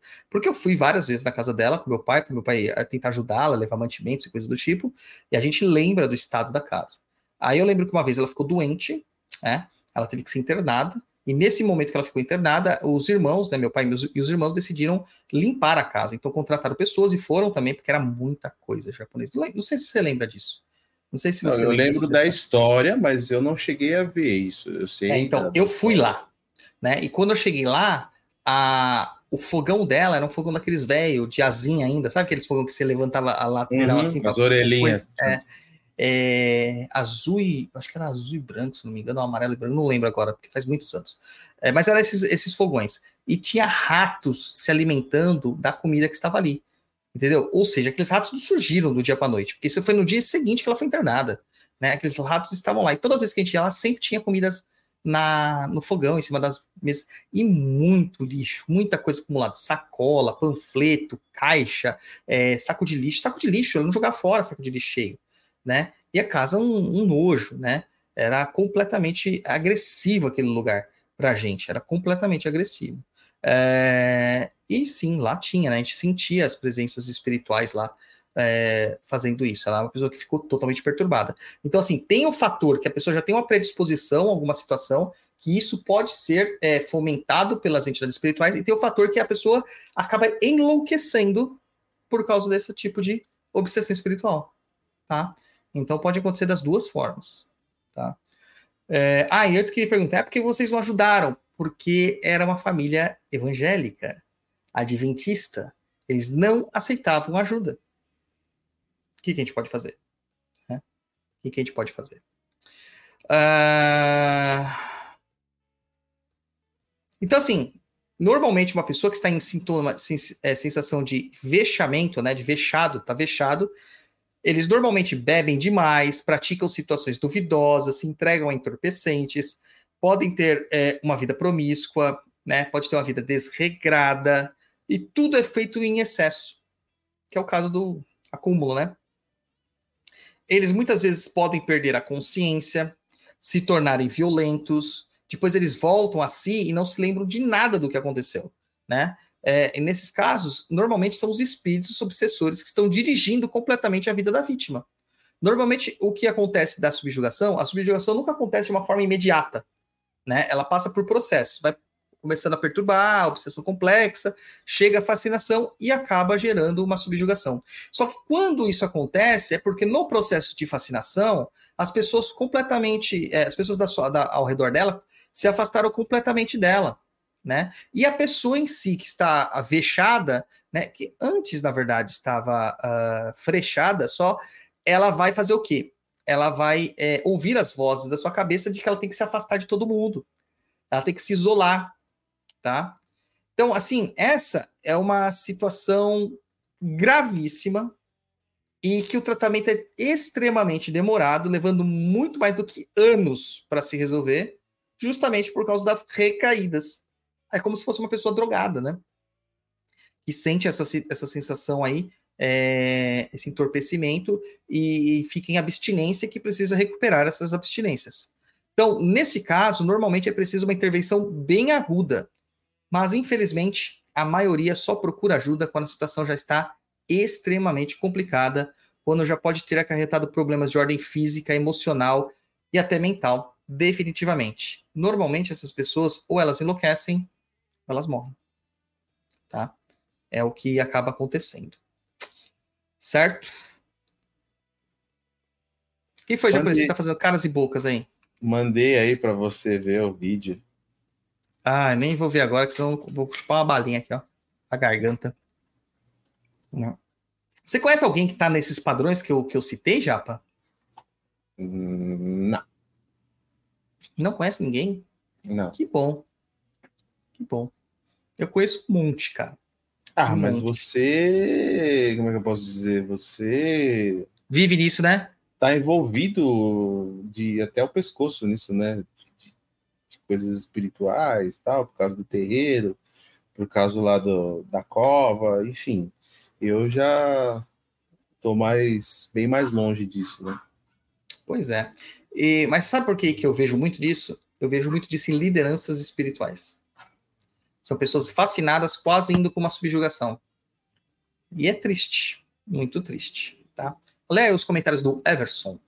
Everson, trabalha no CRAS. É, e ao fazer uma intervenção numa casa de apanhador, percebi uma energia densa, com muitos espíritos ali. Após a ação e um atendimento com ele, até a manifestação física no ambiente, teve uma parte da cortina balançava como se alguém chacoalhasse. Detalhe, a sala estava fechada e só tinha corrente de ar ali. Os espíritos não gostaram da ação. Detalhe que a sala estava fechada e não tinha corrente de ar. Não tinha. É, não tinha. É... Então, cara, é assim. Acontece, tá? E isso é muito negligenciado hoje em dia. É tudo muito muito oba-oba nos terreiros e pouco trabalho de desobsessão. Claro que você não vai fazer um trabalho de obsessão com a pessoa lá, tá? É, porque assim, vamos lá, vamos entender aqui as coisas. Como que a gente diagnostica e trata um obsedado, tá? Aqui as coisas vão depender muito se a pessoa quer mesmo ser tratada, para começar. Tá? Para começar. Normalmente uma pessoa obsediada, ela só irá aceitar o tratamento se ela estiver em sofrimento consciente. o que ocorre nos casos de uma obsessão simples, uma obsessão complexa, ou se tudo deu tão errado que essa situação pode ter causado doenças, moléstias e infortúnios. Tá? Perdeu o emprego, perdeu casa, perdeu mulher, etc, etc, etc, etc. Pode acontecer, tá? Aconteceu acidentes, tal, bateu o carro. Infelizmente, em casos de fascinação, a pessoa acredita estar sendo guiada por um espírito elevado, não aceitando ajuda exterior. Muitos desses nem conseguem chegar no terreiro para tra tratamento, tá? Pois eles desacreditam no que lhes é falado e muito acontece sempre alguma coisa no meio do caminho, um novo evento inadiável que impede ela de ir no terreiro. Então depende muito, cara, muito das pessoas, das próprias vítimas. Eu falo que, pela experiência que a gente tem nesse, nesse campo, nessa seara, é, a gente fala assim, coitada da vítima. Não, 70% dos casos de obsessão são culpas da vítima. Como assim, Douglas? Você está falando que a culpa é da vítima? Olha que absurdo. Pois é, gente, aqui a gente fala a verdade nua e crua, né? Sem, sem assoprar o mertiolate. Aqui a gente arranca o band-aid de uma vez, tá? As pessoas é mais isso. novas não vão saber o que é o mertiolate. Então explique para elas. Metiolate é um antisséptico, né? Se é assim que se chama, que era usado quando era criança, mas quando você caía, né? Tinha aquele ralado no joelho ou algum outro lugar, a sua mãe falava assim: vamos passar metiolate. Você queria ver o inferno, mas você não queria ver aquele metiolate, de tanto que ardia aquilo. Então, Aí, vamos falar tá assim, não eu, mais, então. é, hoje não arde mais, sim. Mas antigamente parecia que estava arrancando sei lá, sua perna, sua é, pele. É que o mertiolate matava as bactérias da porrada, tá ligado? É, não sei Cara, eu acho que o mundo hoje só tem gente fraca, né? Só tem gente frágil, por causa que não temos mais mertiolate. E nem, e nem biotônico fontora. cara, os anos 80, nossa geração é uma geração assim que nunca mais vai existir, cara. Nós andávamos no carro, em no, cima de motores no chiqueirinho aí em cima do motor, sem cinto motor de segurança. Sem cinto de segurança. Um carro que não tinha airbag. O cinto era só aquele de barriga que te decepava, te decepava, te dividia em dois casos de acidente. O carro era de lata mesmo, não era de, de papelão, né? Cara, o Biotônico Fontoura tinha álcool pra álcool. cacete. É, já deixava mais ser bêbado, uma lata né? de cerveja, né? Uma colher dava, acho que mais que uma lata de cerveja de álcool. É, você tinha o mertiolate que ardia para um caraco né? Fora isso, você tinha o mercúrio, que não ardia, mas você ficava todo vermelho. Ou a violeta genciana, que você ficava todo violeta, né? A sua mãe te dava, quando você tava com o piolho, te dava banho de sabonete de enxofre, que fedia que é o capeta, né? A bucha não era bucha de cerdas, né? Era aquelas buchas vegetais, né? Etc e tal. Cara, é muito tenso, cara. Era muito tensa a nossa geração, cara. Muito tensa, né? Hoje a gente tá bebia água da mangueira. Tomava banho de chuva. Tomava banho de chuva. Nossa geração nunca mais vai ter uma igual, cara. Não vai. Ó, tem um comentário aqui, lê aí antes de eu entrar na questão do tratamento, isso. A Kátia Regina. Tem uma pessoa que tem uma pessoa que fascinada pelo meio musical. Tanto as mídias físicas, como também só assiste sobre música. Não trabalha e não estuda, pois não consegue fazer nada que não seja relacionado à música. Daí ela pergunta aqui, ó, isso pode ser obsessão? Cara, se não for uma obsessão espiritual, é um comportamento obsessivo. Pode ser um problema é, psiquiátrico, né, no caso, que pode ser até incentivado, instigado e aumentado por um processo espiritual, tá? Mas a gente tem que ver primeiro a questão física. E assim, pode ser também só preguiça dessa pessoa. Porque eu tava até vendo um negócio aqui que tava falando do Big Brother, né, cara? Quando começa Big... Eu não assisto Big Brother japonês, mas eu adoro ver os comentários, porque as coisas muito loucas que acontecem. Né? É um zoológico é, a céu aberto da alma humana, né? Não que as pessoas sejam bichos, mas, cara, ali elas se colocam em, posições tão é, diferentes, porque ninguém que tá lá na casa é daquele jeito na vida real. Ninguém. A gente fala assim, reality show. Reality do quê? É, não tem reality é que, nenhum ali. Tanto é que é, hoje eu não assisto, tá? Mas quando começou essa moda de reality, acho que eu assisti o primeiro ou o segundo. Eu assisti edição. acho que até o terceiro ou quarto Big Brother. É, eu assisti acho que até o primeiro ou o segundo. As próprias pessoas é, falavam que era um jogo. Então, a partir do momento que vão um jogo, você tem estratégias de jogo, né? Sim. Tem gente que tinha estratégia de, ah, vamos formar um casal, porque um casal é mais forte, é, consegue mandar dois votos numa pessoa. Então, realmente é isso, é um jogo É e um as jogo. pessoas não são aquilo. Pode ser um percentual, tá? Um percentual do que elas apresentam ali, elas também refletem na vida real, mas não acredito que seja 100% do que eles estão ali na, na- dentro da casa ou dentro da fazenda lá, eles sejam 100% aquilo. Não, cara, pra mim é tudo tudo vacilante, não tem nada a ver com a vida real. Tudo ali é uma coisa assim que as pessoas elas são expostas a um estresse ali naquele momento, ao aquele cerceamento que elas tipo tiram o que tem de pior de dentro delas pra fora, né? De pior, né? E, cara, até perdi a noção do que eu tava falando. Falar Você ia, você ia falar com como diagnosticar e tratar, não é? É, não, mas eu tava falando do- da questão do, do, do- Ah, lembrei. É, e que isso aqui que pode ser preguiça e tal. E aí tem uma moça lá, né, que é uma influencer de TikTok, é, e o pessoal tá comentando muito dela no Twitter, muito, tá- então ela tá aparecendo em todas as, as threads que tem lá no Twitter. E eu acho interessantíssimo, cara, tá, a- uma situação lá, que o cara falou assim, ah, tem uma palavra que define uma pessoa assim em inglês que eu nunca achei a, essa palavra em português, que se chama entitled né? Que é a pessoa que, que ela não consegue vivenciar outra realidade que não a dela, onde essa realidade que ela tem é de que todo mundo lhe deve algo, é, que o mundo lhe deve algo, que é, o mundo tem que lhe tratar como alguém com necessidades especiais. E que nesse momento, quando rompe essa situação, quando ela recebe um não, uma negativa, ou quando ela não consegue agir daquela, daquele, naquela padronização que ela foi acostumada a agir, ela surta né? Ela tem reações muito é, destemperadas. Algumas choram, outras entristecem, outras ficam raivosas, destroem as coisas.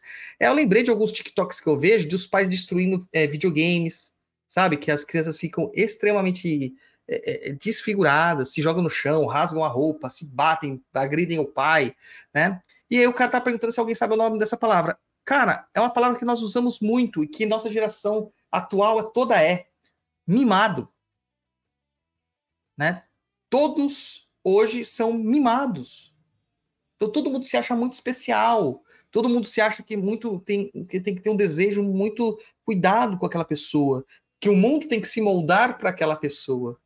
Já na nossa geração não era assim, né? Nossos pais nos criaram baseados naquilo que eles viveram. E assim, cara, vai para luta e se ferra. O mundo não vai se adaptar a você, você se adapta ao mundo né, que gera, em alguns casos, as pessoas falam assim, nossa, vocês são grossos. Não, era a realidade da época. Só que houve um protecionismo que gerou essa nova geração, né, e que causa muita preguiça. Tanto que a gente tem uma geração aí que o pessoal chama de nem nem, né? Nem estuda, nem trabalha. Né? Cara, na nossa geração, onde que isso era concebível, japonês? Não existia, cara. Não existia isso. Eu comecei a trabalhar com 13 anos, o japonês deve ter começado com uns 14. Eu comecei com 13 também. com 13, tá vendo? E assim, são trabalhos de verdade, né? É, é trabalho de, de, de, de bater ponto, de carregar peso, de se esforçar para ganhar nada. né? Na nossa época era permitido esse tipo de trabalho. Hoje é trabalho infantil. Não concordo. Também não quero Exploração de trabalho infantil. Exatamente. Não quero que meus filhos fa- façam por isso. Eu vou trabalhar para dar oportunidades melhores para eles, claro. Mas, cara, isso é uma visão que nós temos de uma é, posição privilegiada, tá? Porque famílias carentes não têm essa opção. Eles são obrigados a colocar seus filhos para trabalhar, para que, pra que acabe completando a renda da família.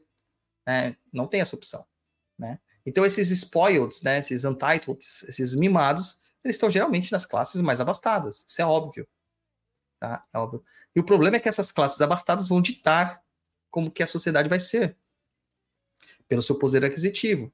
Por estar inseridas em, em- em locais de poder. Né? Então, você vê que é uma coisa que acaba se arregimentando? Isso também é um processo obsessivo. Essa é a bendita da auto-obsessão. Tá? Ai, ai, é tenso. É tenso. Bom, vamos lá no tratamento, né, japonês? Tratamento normalmente é feito pelo meio do descarrego daquela pessoa, tá? Nos casos mais simples. Então, ao contrário do espiritismo, que chama uma entidade para dialogar, eu acho isso muito engraçado, cara. Tipo, o obsessor lá, mó trevoso, é o capeta, mano. É o Belial em pessoa lá, é, arrebentando o cara lá, o Asmodeus arrebentando a vida do cara. E aí você chama o obsessor para trocar uma ideia. E você lá, cheio de problemas, um saco de merda, que nem o Tiriri fala das pessoas, vai falar assim: olha, senhor obsessor, o senhor não pode fazer isso. Cristo não quer que você faça isso. Que tal você ir para a luz pro seu obsessor? E aí, japonês? Olha essa merda que gera. Ah, eu lembrei de outra coisa. Sabe outro lugar que eu vejo muita obsessão? Hum. Gente de apometria. Gente de apometria. Na Umbanda e na Kimbanda, o processo de desobsessão é diferente. É um processo mais enérgico, tá? Se o espírito ele for um egum, provavelmente lhe será dado um choque anímico por meio de um médium de transporte que consegue puxar essa entidade para o corpo dele, né, para o corpo espiritual dele, para o aparelho mediúnico dele, tá? É, e esse transporte ele causa esse choque anímico, tá? O que tem que entender é que o transporte espiritual é uma faculdade dos médios de transporte, que conseguem puxar de fato essa entidade e lhe forçar a incorporação quando da matéria e incorporados eles voltam a sentir as dores e vicissitudes da vida. E muitos se colocam em situação de fragilidade naquele momento, optando por livre e espontânea vontade, em alguns casos, ir para um tratamento. Caso eles não queiram, eles são obrigados por tal, né, pela, pelas, por, algumas hostes de espírito que militam na Umbanda e na Kimbanda, a irem para esses locais. Eles são obrigados, tá? Então existem espíritos que acabam ficando presos por muito tempo para serem desvitalizados deixando-os desnutridos para que eles não tenham poder de ação, e aí então lhe é dada uma oportunidade nesse momento do trabalho e da melhoria. Isso ocorre muito com quiumbas também. E quando a gente está falando isso, a gente não está falando sobre um viés extremamente piegas, não. A oportunidade, às vezes, do trabalho é trabalhar com o Exu para você fazer demanda. Tá? Mas você está trabalhando coesamente dentro de um propósito que não só o seu. Né? É... Isso também do transporte pode acontecer com quiumbas, mas é muito mais perigoso, principalmente para o médium, tá? Porque pode colocar em risco a, a matéria e principalmente a mente do médium. E sabe o que acontece hoje em muitos terreiros? Você entra lá, eles te falam assim: você é médio de transporte, não importa o que você é, vamos começar a incorporar e começam a chamar um monte de encosto. Se é só um zegum, vai causar os desconfortos. Mas e se é um quiumba, cara? arrebenta com o médium. E muitas vezes arrebenta com a corrente mediúnica toda, tá? Toda. Então são essas fábricas de, ou criatórios, né, de obsediados que a gente está vendo sendo formado nos terreiros por aí, tá? Nos terreiros por aí. Ai, ai, complicado, cara, complicado.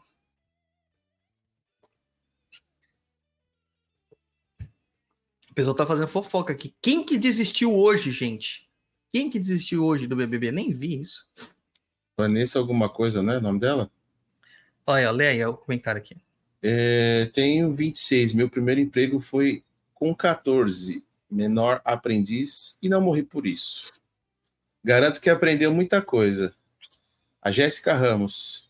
Eu era cética quanto minha incorporação aprendi dando passividade na mesa. Deve ser aprendi, né?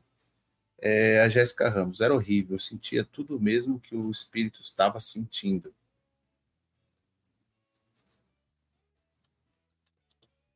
Como que é o nome da Vanessa, né? Vanessa Lopes, é o nome da, da menina aí que. É. Cara, e quando esse tipo de tratamento não funciona, esse tipo de tratamento do choque, do transporte, o que, que a gente faz?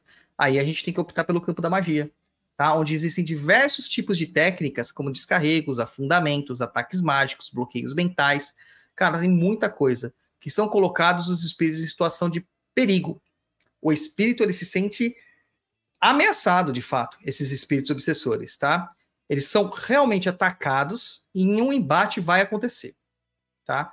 Engana-se quem acha que o Kiumba é fraco, e é muito pelo contrário, muitos deles já foram até sacerdotes e têm compreensão mágica plena do que eles estão fazendo.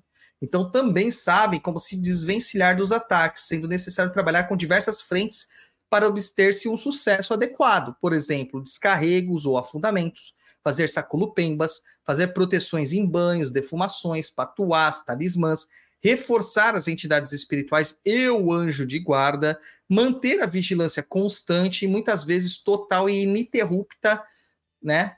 É, nesses, nesse, nesse, nesse pro, pro, processo de, de, de, de vigília, tá? E algumas vezes a gente tem que interromper totalmente a mediunidade da pessoa que está sofrendo, tá? Que está sofrendo. Então, é muito complicado. É muito complicado, tá? É, aí eu queria entrar aqui, que já não tem muito a ver com a obsessão, né? Mas tem a ver, de certa forma, com o meu ponto de vista sobre o anjo da guarda, que é uma coisa que me perguntaram muito lá no Instagram. Isso vai estar lá no meu livro, tá? Uh, eu vou explicar aqui de uma forma um pouquinho mais didática, vamos dizer assim, por ser um programa falado e não um livro, tá? Eu vou expor a minha visão sobre o anjo da guarda. Apesar de existir, né, uma estrutura espiritual destacada como essa de anjo da guarda, eu não acredito que ela seja uma entidade em si, tá? O anjo da guarda que nos protege. Para mim, o anjo da guarda é uma forma de chamar as forças de defesa do seu próprio espírito e do seu próprio corpo. Esse paralelo ele acaba surgindo, né, devido ao entendimento que o Tiriri me passou, né, com, sobre os quatro tipos de energia que nos alimentam enquanto encarnados, tá? Então, eu fiz um diagrama aqui e eu queria apresentá-lo em tela para vocês. Se você está ouvindo no, no Spotify, é, não vai dar para você ver essa imagem, mas você depois vê lá no YouTube, no nosso YouTube, se inscreve no nosso canal também. Aqui a gente vê aqui, ó, esse diagrama, né, que ele propõe aqui para a gente. Lógico que ele não me mostrou o diagrama, gente, ele só me falou e eu montei o diagrama, tá? Ele diz que a gente tem quatro tipos de energia no nosso organismo: a dos alimentos, que é essa em verde, a da respiração, que está em amarelo, a da ancestralidade, que está em lilás, e a energia vital, que está em vermelho, tá? É, ele diz que a alimentação é extremamente importante, pois tudo que ingerimos possui axé, possui inguso que é o mesmo motivo pelo qual nós fazemos oferendas com comidas. Tá? Oferendas com comidas. Poxa, a gente está fazendo uma alimentação de fato. A respiração também, pois no ar respiramos, que no ar que respiramos também é o princípio do inguso, é o princípio do emi, do hálito vital, o que os Vedas chamam de prana. Essa energia também é um alimento. Tanto que a gente vê muita gente que fala que vive de luz, que vive de respiração, etc, etc, etc. A outra forma de alimentação é a da ancestralidade. Ou seja, todos os espíritos que já fizeram parte da sua linhagem, seja ela sanguínea ou seja espiritual, são suas raízes que fundamentam a sua existência e a sua capacidade de manifestação nessa vida e no astral. Cara, mano, aconteceu uma coisa muito louca também essa semana sobre isso aqui, mas no outro episódio eu conto. E a última, que é a energia vital, que alguns chamam de energia pós-celestial, que é exatamente uma energia que só existe quando você está encarnado, e que de todas elas é a única que não é renovável. Ou seja, você vem para esse plano com uma quantidade limitada dessa energia, e assim que ela acabar, você irá morrer, ou pelo menos seu corpo físico irá morrer. É, para tudo que você faz, seja comer, beber, sentar, jogar videogame, falar mal dos outros na internet, só de existir, você gasta todas essas energias em maior ou menor grau, tá? Não tem jeito. É... A questão é que a energia. Voltando aqui. Para os processos espirituais mediúnicos também ocorre esse desgaste energético. Vai acontecer, tá? A questão é que a energia da alimentação, da respiração, da ancestralidade, eles podem ser respostas, elas podem ser repostas uh, por meio de uma alimentação, uma bela de uma alimentação, né? Se alimentando bem, comendo bem, respirando bem, ela pode ser reposta pela respiração, tá? Mas a energia vital não pode, né? E a ancestralidade a gente repõe com, com rituais específicos, etc, etc. Então a ideia de prolongar a existência é de gastar o menos possível da energia vital, usando das outras energias para essa função. Então, existe uma, um concurso, uma somatória entre essas energias. Então, para você jogar seu videogame, jogar seu Baldur's Gate 3, né, você vai usar parte da sua energia dos alimentos, da sua respiração e da sua ancestralidade e da energia vital. Sempre vai gastar. Só que se você se alimentou bem, se você respirou bem, se você tem uma boa ancestralidade, você vai gastar mais dessas energias que são renováveis e menos da sua energia vital. Tá? Então, essa energia vital vai ser prolongada. Então, o seu, o seu ano né, de vida aqui, de existência, vai ser prolongado também tá? Agora eu pergunto para vocês, conseguem imaginar, né, uma pessoa obsedada numa situação dessa? Ela consegue se alimentar bem? Ela Não. consegue respirar bem? Consegue. Será, japonês? E a ansiedade? E a sensação de medo? E ofegar? Cara, você tinha que ver como que minha tia respirava. Ela consegue manter a, as raízes da ancestralidade dela bem alimentadas? Não. Ela vai no terreiro. Então, entendeu o problema que acontece quando a pessoa está obsedada? Está drenando energia vital. Drenando energia vital, você está perdendo anos de vida. Você está perdendo a sua vida, tá? É, mas eu queria falar assim para as pessoas que isso aqui que eu fiz esse diagrama, por quê? Porque eu lembrei muito das aulas de medicina chinesa, né? ele me lembrou muito essa forma de entendimento, o da medicina chinesa. Só que na medicina chinesa ele só preconiza três tipos de qis, né, de qis principais. Tem o, o, o Qin Qi, o Gu Qi e o Yan, Yuan Qi, né, que é o Jin, que a gente acaba chamando. E cadê o, o Gabriel Michura? Se eu estou falando meu chinês errado, me perdoe, tá? Eu sou muito ruim até no português, imagina no chinês, tá? Então, juntando esses, esse Qin Qi, Gu Qi, Yuan Qi, né, a gente forma o chi, o chi verdadeiro, que seria chamado de zan chi, tá? Dessa forma, a gente também tem um processo na medicina chinesa, tá? Que é do wei chi, que é a energia de defesa primeira do organismo, ou seja, a superficial, a que se encontraria na pele, tá? O, o wei chi, ele é a capacidade do corpo em se defender de fatores externos que podem lhe prejudicar. Lá na literatura da medicina chinesa, tá? É... Eles usam o termo invasão, tá? Então ele vai, esse Wei Shi vai, vai, ele vai evitar invasão de frio, invasão de umidade, invasão de calor, invasão de vento, invasão de secura, que são os patógenos da medicina chinesa, tá? O Wei Qi, ele é produzido pelo pulmão, mas a matéria-prima para sua essência, ele se forma nos os seus blocos construtores, né, no processo de digestão do estômago e do baço. Isso é transformado em guti. Com a energia dos alimentos, esse guti será enviado até o pulmão, onde ele se junta com a energia do ar, da respiração, e produz o Eiti. Então, um Eiti forte, a pessoa está imune a influências externas. Essa energia se manifesta na pele, na verdade, nos espaços entre a pele e as camadas mais internas. Para mim, essa é a melhor ideia de definição de anjo da guarda porque segue o mesmo princípio, tá? Não sendo uma entidade, mas um escudo protetor que nós temos em torno de nós, que impede que espíritos, energias e feitiços nos ataquem. Aqueles que a gente chama de corpo fechado, que tem santo forte, por assim dizer, são quem tem essa, esse fortalecimento de Weiti. Porque, cara, se fosse um anjo de fato, não faz, não faz sentido a gente inverter um anjo. Um anjo seria uma entidade muito poderosa para a gente conseguir inverter ele com um feitiço né? É, a gente não consegue quebrar o anjo da guarda, é uma entidade muito poderosa para fazer isso. E como que a gente consegue fazer todos esses propósitos mágicos que feitiçaria? Porque não é uma entidade. É justamente essa, esse escudo energético em volta da pessoa. Então, a, a nossa defesa espiritual ela está atrelada diretamente às nossas energias vitais, que devem ser sempre repostas e equilibradas. Tá? Uma entidade espiritual primeiro vai atacar essa proteção para miná-la, enquanto mais ataque, enquanto outros né, vão causar mais ataques, e, as, e, sem a reposição adequada, esses escudos vão cair. O que me lembra bastante Jornada nas Estrelas, viu, japonês? Nesse momento, quando os caras recebem vários torpedos fotônicos, né? Ou tiros de phasers, e eles falam assim: quantos, quantos por cento está meus escudos, né? Daí fala assim: é, 5% agora, caindo, né? Aí quando acabar o escudo mesmo, fudeu, cara. Aí o negócio ferra mesmo. Vai é, por água então, abaixo.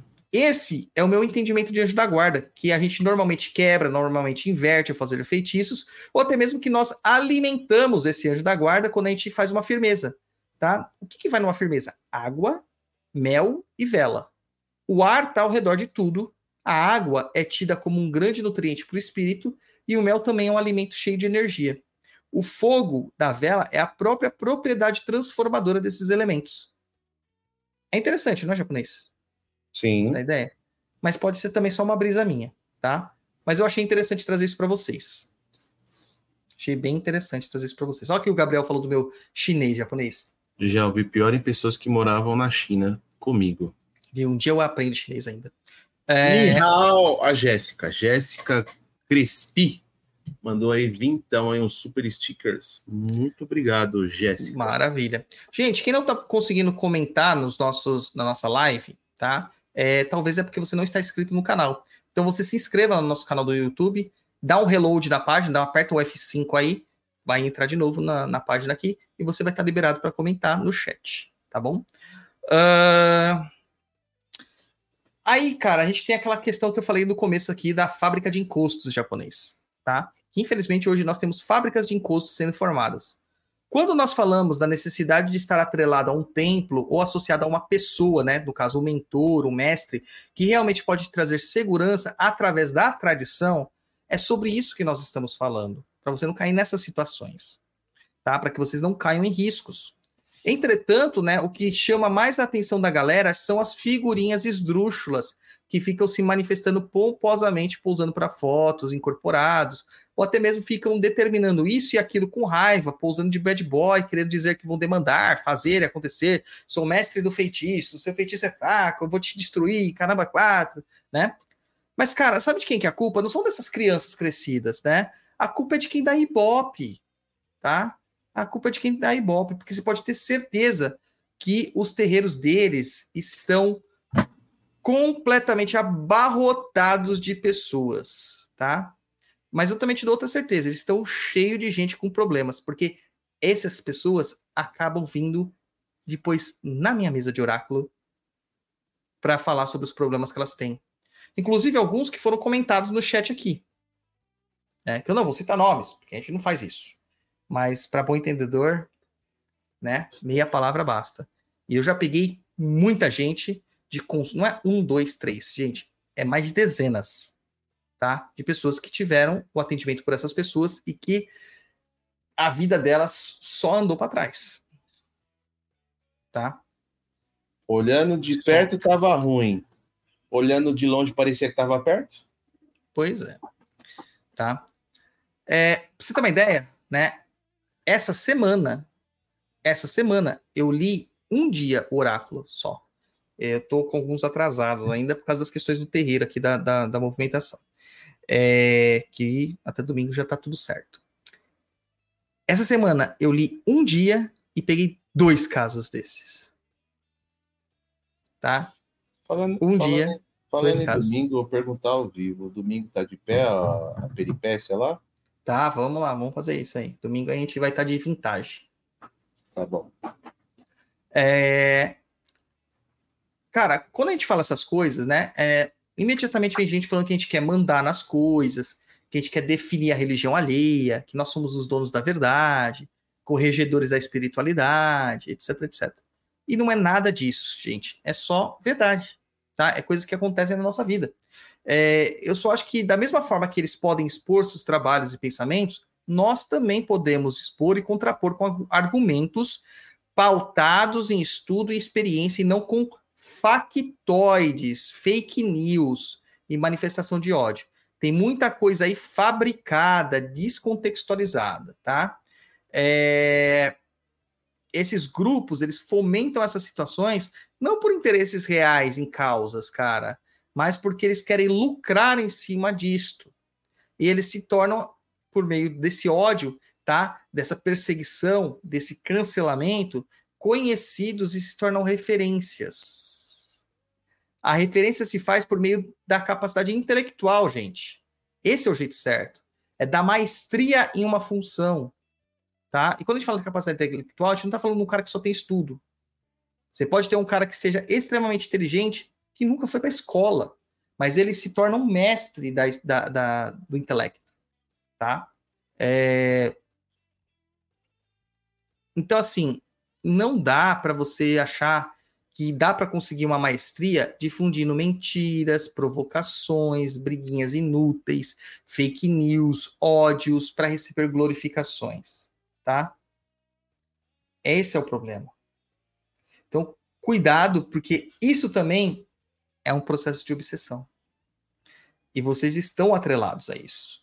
E tem um outro tratamento para obsessão espiritual em épocas de internet que é maravilhoso japonês. Maravilhoso. Você sabe o que, que é? Eu tô achando que tem contém sarcasmo na sua fala. Não, não contém não. É realidade. Hum, Sabe o que, que é? Bloquear. Não entre em discussões inúteis. Bloqueie. Não faça textão. Bloqueie. Não trete. Bloqueie. Cara, a melhor coisa que você vai fazer na sua vida vai dar uma paz de espírito. E isso não é ser infantil, porque você não vai fazer uma coisa básica que a espiritualidade nos ensina. Você não vai gastar axé à toa. Porque lembra da- do diagrama? Toda vez que você gasta axé à toa, você perde um pouquinho da sua vida. Certo, Japa? Certo. Aqui a pauta eu encerrei em uma hora e trinta. Eu acho que eu falei mais pela pauta aqui em uma hora e trinta do que tem gente faz- falando num ano sobre isso aqui que se acha mestrão. Né? Então vamos para as perguntas. Sim, você quer as primeiras aqui do, da pauta? Pode ser na pauta. Vamos na pauta. É, Vamos lá. É,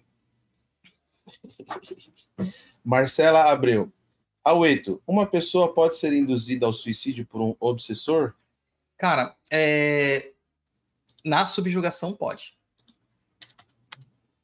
Tá? Na subjugação pode. A Próxima, Jéssica, Japa. a Jéssica. Tata, e nos casos de auto-obsessão, existe um caminho para evitar esse processo? Além da busca pela mudança do padrão vibratório, é mais fácil se livrar de obsessor externo do que uma auto-obsessão? É muito mais fácil, cara. A autoobsessão ela é um boicote, né? Você não consegue fazer isso só pelo processo espiritual. Você vai precisar de muitas coisas, tá? Ah, você vai precisar de, de, um, de um psicólogo, às vezes vai precisar de medicamento, tá? Porque esse é o boicote. E mudanças de comportamento. Tá? Tem muita gente hoje em dia, por exemplo, é, questões de atitudes, né? Hoje a gente tem um- o, o Lula, né? Não sei se você sabe, Chapa. O Lula aprovou uma lei que é muito importante, tá? É, que é a lei do bullying e do cyberbullying. Não sei se você tá Isso- sabendo. Isso eu tô sabendo. Tá, Não agora- porque é o Lula, né? Se fosse qualquer outro presidente também falaria isso. Estou falando por causa que foi aprovado agora, que é uma lei muito importante essa. É, Até por causa que a gente teve repercussões com aquela moça que cometeu suicídio, que estava envolvida com o Whindersson, né? É, pelos bullying que ela sofreu, cyberbullying, O- supostamente aconteceu isso. Aqui foi. Aqui colocou o dedo na tomada? Eu não sei, eu não sei exatamente os detalhes, né? Mas eu sei que, que, que teve problemas, né? É que eu não sei se eu posso falar o nome, mas é, eu Não, não fala, um, não é melhor não. um trocadilho. Não, mas mas não- vamos. é, Vamos entender essa situação.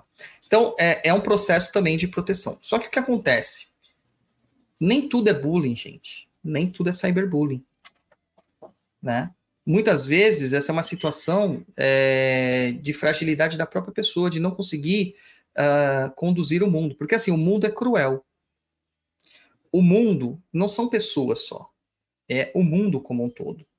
Você pode estar muito bem numa praia, paradisíaca, todo o dinheiro do mundo, com pessoas te tratando bem, sendo educadas, e ter um tsunami que não foi previsto, que não foi captado, e você morrer ali, porque as ondas não estão nem aí para você.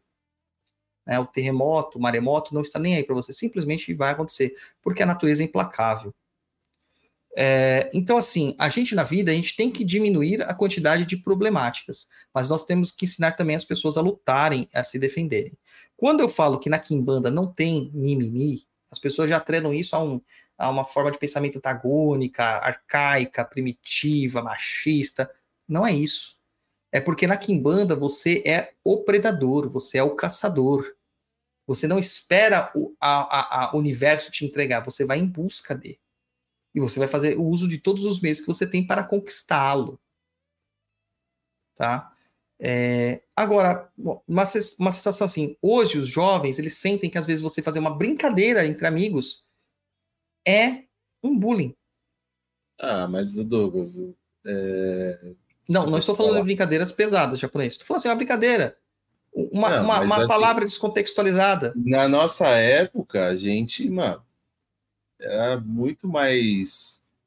É, usar uma palavra aqui, a coisa era muito mais hardcore Sim. do que é hoje. Hoje, qualquer coisinha que você fala, nossa, vira um. É isso que eu estou falando. Uma tempestade uma lá tempestade. Da, da arca de Noé, entendeu? E aí vão cancelar você e todos os seus ancestrais, entendeu? Uma Sim. coisa assim absurda. Mas isso, cara, isso prova muito assim. Beleza. Tem que ter é, essas seguranças. Uma, uma questão, por exemplo, hoje, vamos dizer hoje, 2024, Mamonas Assassinas lança uma música, vamos dizer. Jamais eles lançariam. Jamais eles lançariam. Jamais eles lançariam. Foi, entendeu? Jamais, não aconteceria. Já seriam, já seriam cancelados. Não aconteceria. É, com antecedência, diria assim. Exatamente. Então, assim, eu acho que existe um processo. Eu tenho o mesmo pensamento que você, já, para a gente estar tá na mesma linha. Eu acho que hoje que existe uma, um, um, um exagero de proteção. Sim. Tá? Então, criar uma, uma bolha né, é, hermética em volta das pessoas, só que essa bolha ela pode ser estourada pela vida. E quando ela é estourada pela vida, você não vai saber agir. E isso acontece o tempo todo. Cara, não é ao acaso a quantidade de burnout, a quantidade de ansiedade. Eu estou falando porque eu sou um ansioso. Eu tenho lugar de fala para isso. Tá? A quantidade de borderline, a quantidade de depressão, é, é, é a quantidade de, de distimia, tá? Não é ao acaso. Não é ao acaso, tá? uh, são situações que a gente acabou criando para nossa sociedade. Então, a maior parte das pessoas vão acabar virando agorofóbicos, vão, não vão conseguir estar no meio de pessoas, em ambientes abertos, não vão conseguir estar lá. Sabe? É, então, a gente tem que tomar muito cuidado com essas coisas hoje em dia. Gente, vocês não sabem como é difícil hoje escrever porque a gente começa a escrever e depois a gente revisa e retira um monte de palavra que a gente pode entender que vai ser interpretado de forma dúbia, porque as pessoas não sabem ler, né? As pessoas não sabem ler hoje em dia.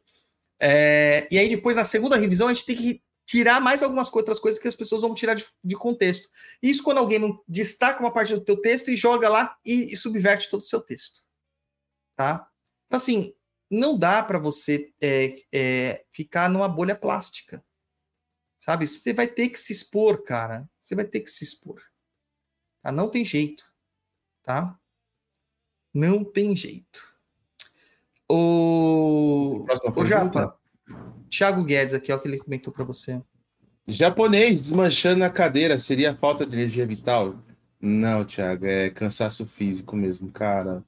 Tô é falta processo, de energia vital. É, tô num processo lá na empresa, de, enfim, a empresa que eu tô trabalhando, tá de mudança, ela era num, num local, tá mudando para outro, e, e, a gente está nesse mudança, carrega coisa e muda, e o prédio ainda não estava totalmente acabado, e coordenar o pessoal que está instalando alarme, que está instalando câmera, que está terminando de montar os móveis, e reunião com o cliente, e aí essa chuva toda. Cara, pra você ter ideia, eu cheguei, entrei na minha casa hoje, Aliás, eu saí cedo, saí sete e meia da manhã e eu entrei na minha casa, era dez para as nove, dez minutos antes de começar o papo na Inclusa. Eu fiquei o dia inteiro fora nessa correria non-stop. Para não falar que não teve non-stop, foi na hora do almoço, mas também foi assim: engoli a comida e voltei para resolver as coisas. É, Maiara, Maiara, eu vou ter que voltar à live porque o Douglas deu um nó na minha cabeça, no bom sentido. Japonês, cuidado com a sua coluna. A Gleiciana Soares. Super sticker da Paula Gilbertoni, 10,90. E olha quem resolveu dar o ar da graça no Papo da Cruz desta noite. Gente, façam como a Mel, entre em catarse.me barra Papo na Encruza e se inscreva no nosso, a, nosso catarse lá, nosso grupo de apoiadores e tudo mais. É muito bom, vai ajudar muito a gente. Lembra que com cincão vocês já ajudam a gente e tem acesso lá a todas as mirongas do Umbral, que tem mironga pra caramba, tem acesso ao nosso Umbral. Eu tô sempre lá comentando as coisas e o pessoal aprende bastante lá, apesar de ser uma comunidade assim também muito é, participativa, né, Japa? Eu nem precisaria estar lá porque ela mesmo se se, se, se regula. Né? É, incrível. O pessoal lá é incrível. Abração pro pessoal do Umbral, Inglus aqui em banda. Tamo junto. É, vamos pra próxima aí, Japa? Bora. Peraí. Não, não vai subir na mesa. Não, não vai. É, o Thiago Vitor, salve. Se uma pessoa com obsessor é, ir numa igreja evangélica, os métodos deles podem resolver o problema e despachar o espírito, mesmo que da forma deles? Não. Não. Igreja evangélica é uma piada, né, cara? Uma piada. É... O que se foi do protestantismo hoje, não.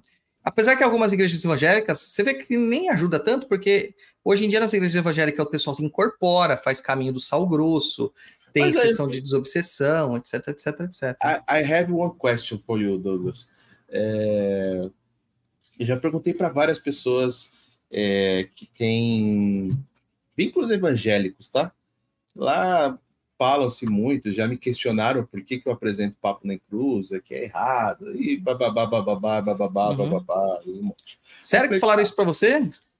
Ixi, já várias pessoas vieram. Nossa, tem que me contar quem é. Ah, depois eu te falo em off, mas. É... Ah, fala que não, que um banda mexe com espírito, e na Bíblia está escrito que não pode mexer com espírito. Eu falei, pô, mas você vai na igreja evangélica lá, o cara fala que fala em línguas. Quem que falou para ele? Ah, mas quem falou para ele foi o. Como é que é? Ele fala que é o. O Espírito Santo, porque o Espírito Santo tem permissão para vir falar e não sei o que. Eu falei, mas é Espírito do mesmo jeito. Vocês estão querendo falar que, que é e que não é. É, é meio complicado isso. É, lógico que é. Ó, vou ler uma coisa aqui para você, japonês. É. Capítulo 11 de Levítico. Hum.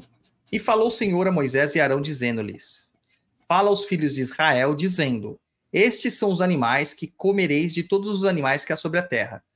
Tudo o que há casco fendido e a fenda dos cascos se divide em dois e remói entre os animais, isso comereis. Né? É vaca, por exemplo. Destes, porém, não comereis dos que remoem ou dos que têm casco fendido, o camelo, que remói, mas não tem cascos fendidos. Esses vos será imundo. Tá? No caso, o porco, né? E o coelho, porque remói, mas não tem os cascos fendidos. Esse vos será imundo. E a lebre, porque remói, mas não tem cascos fendidos. Essa vos será imunda. Também o porco, porque tem, cascos fendidos e a fenda dos cascos se divide em dois, mas não remói. Esse vos será imundo. Na sua carne não comereis, nem tocareis no seu cadáver. Esses vos serão imundos. Isso comereis de tudo que há nas águas, tudo que tem de barbatanas e escama nas águas, nos mares e nos rios. Isso você pode comer.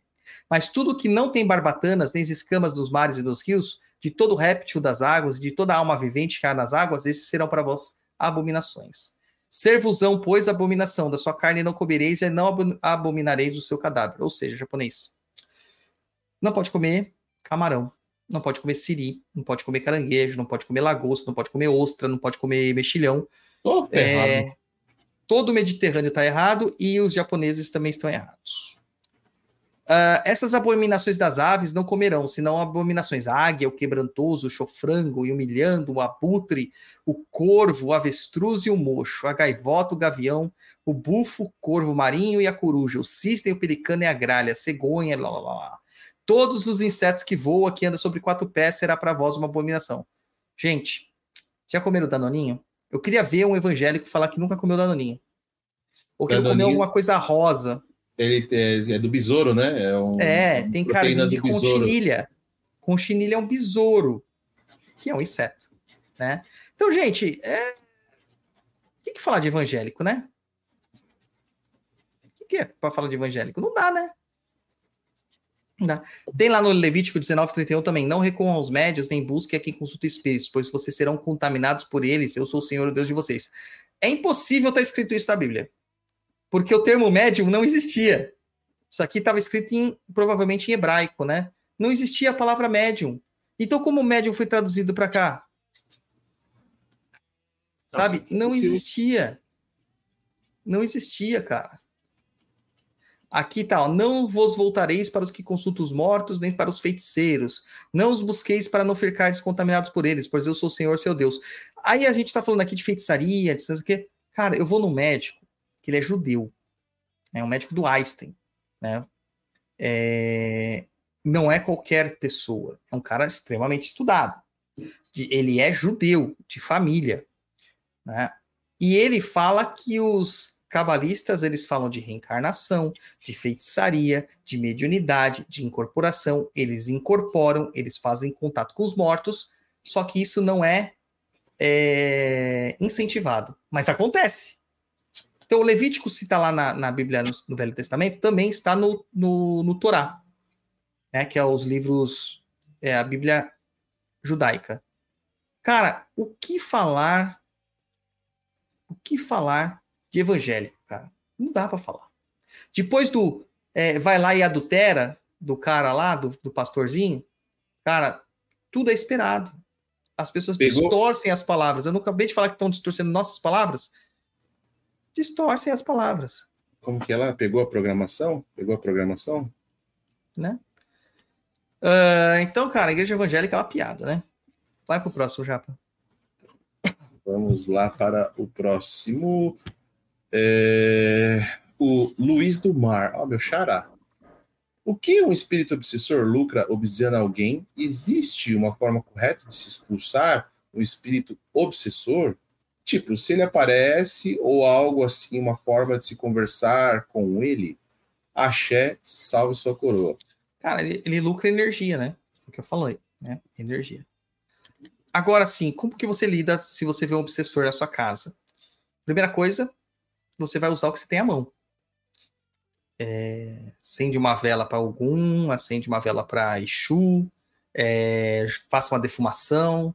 Eu sempre falo para ter um um preparado de, de ervas em casa, né? Você pode pegar álcool de cereais, álcool de limpeza, cachaça, colocar naqueles borrifadores e lá dentro deixar arruda, quebra-demanda, é, algumas pedrinhas de cânfora, uh, deixa lá, né? Mistura um pouquinho de, também daquele perfume de alfazema, é, que mais que a gente pode usar? Hortelã, muito bom também.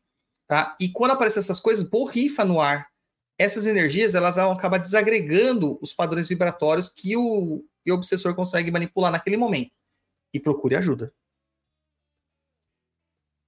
Certo? Vai, próxima já.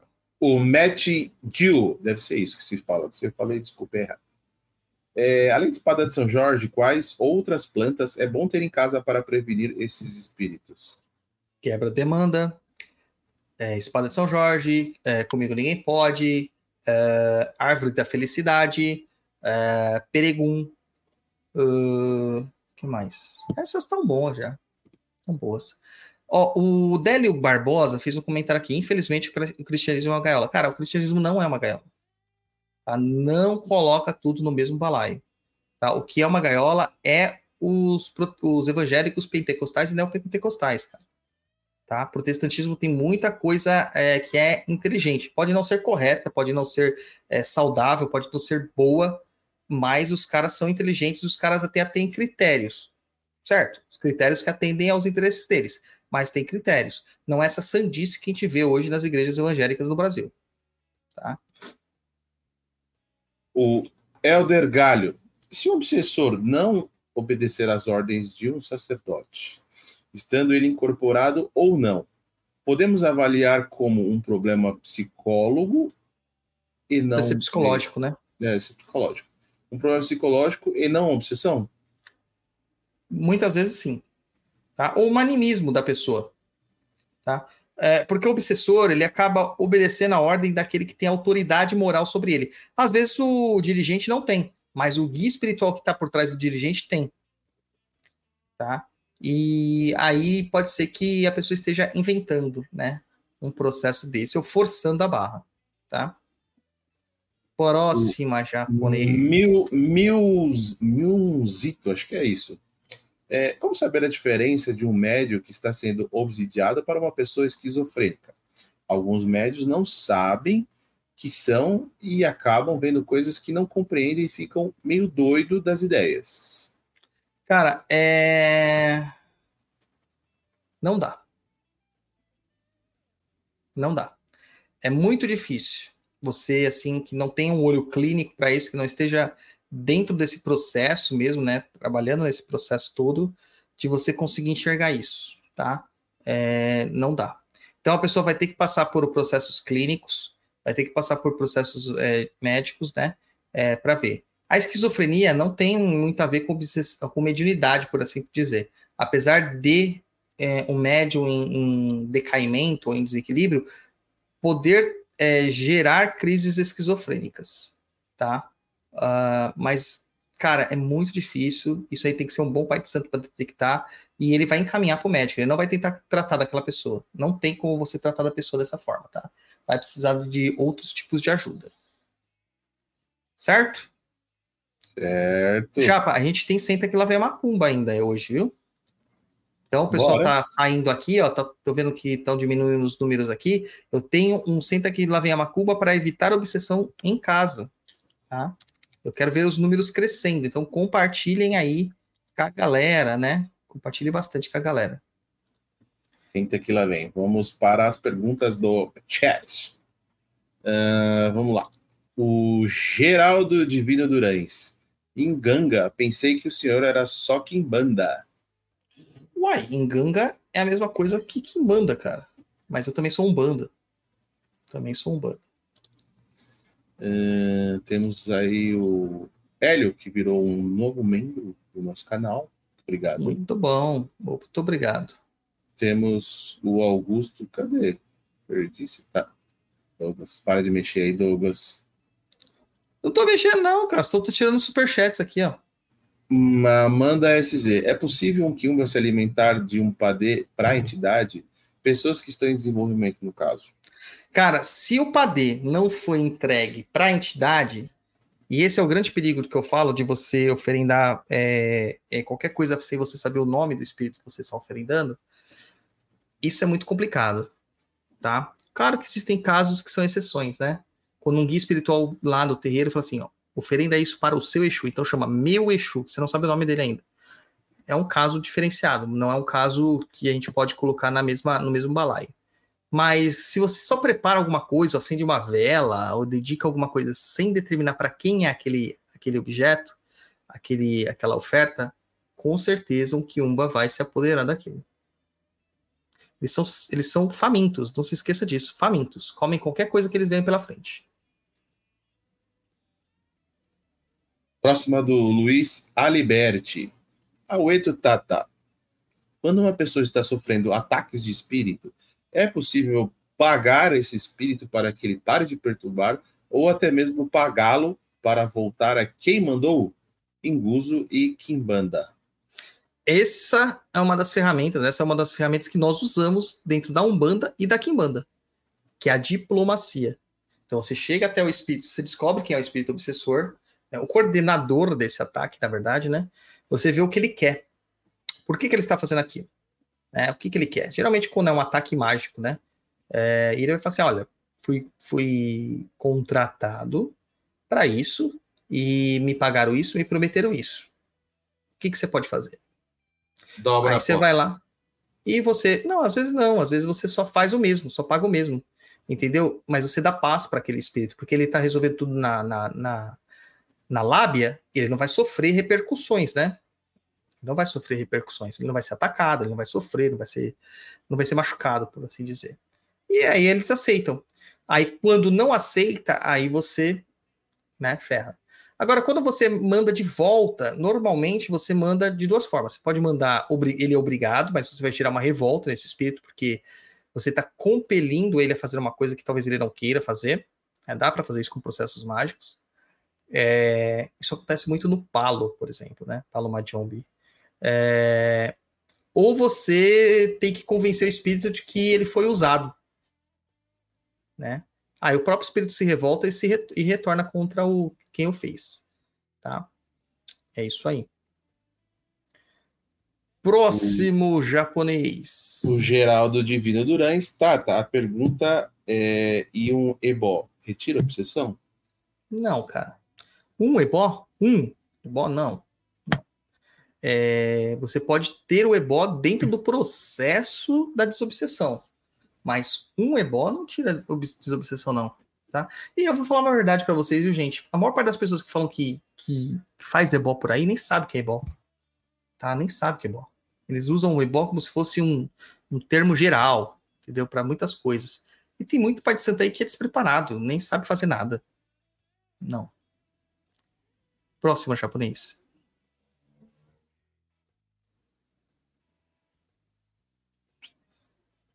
Tá sem som, japonês. Oh, meu Deus do céu. Eduardo Iga. Existe é, uma frequência mínima recomendada para fazer esses banhos de descarrego?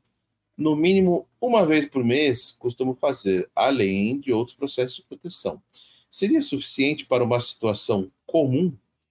Cara, eu faço depois de toda a gira, ou depois de todo o trabalho pesado.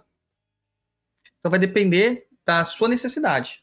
Ah, você não tem uma frequência de trabalhos mágicos como eu tenho. Eu tenho todos os dias. Né? Todos os dias eu estou fazendo macumba, em menor ou maior grau. É, já me perguntaram se não tem férias, se não tem final de semana, não sei o quê. Já viu, ó. Pra gente, tá, a gente está tentando combinar um dia para gravar, né? Algumas coisas que a gente precisa gravar aí. Semana passada eu tentei combinar dois datas com ele, não deu. Né? Até o nosso rolê vintage eu tive que desmarcar. Essa semana praticamente a mesma coisa, né? E tá assim, cara. E assim, ó, agora é, a vida é assim. Essa é a vida do macumbeiro, tá?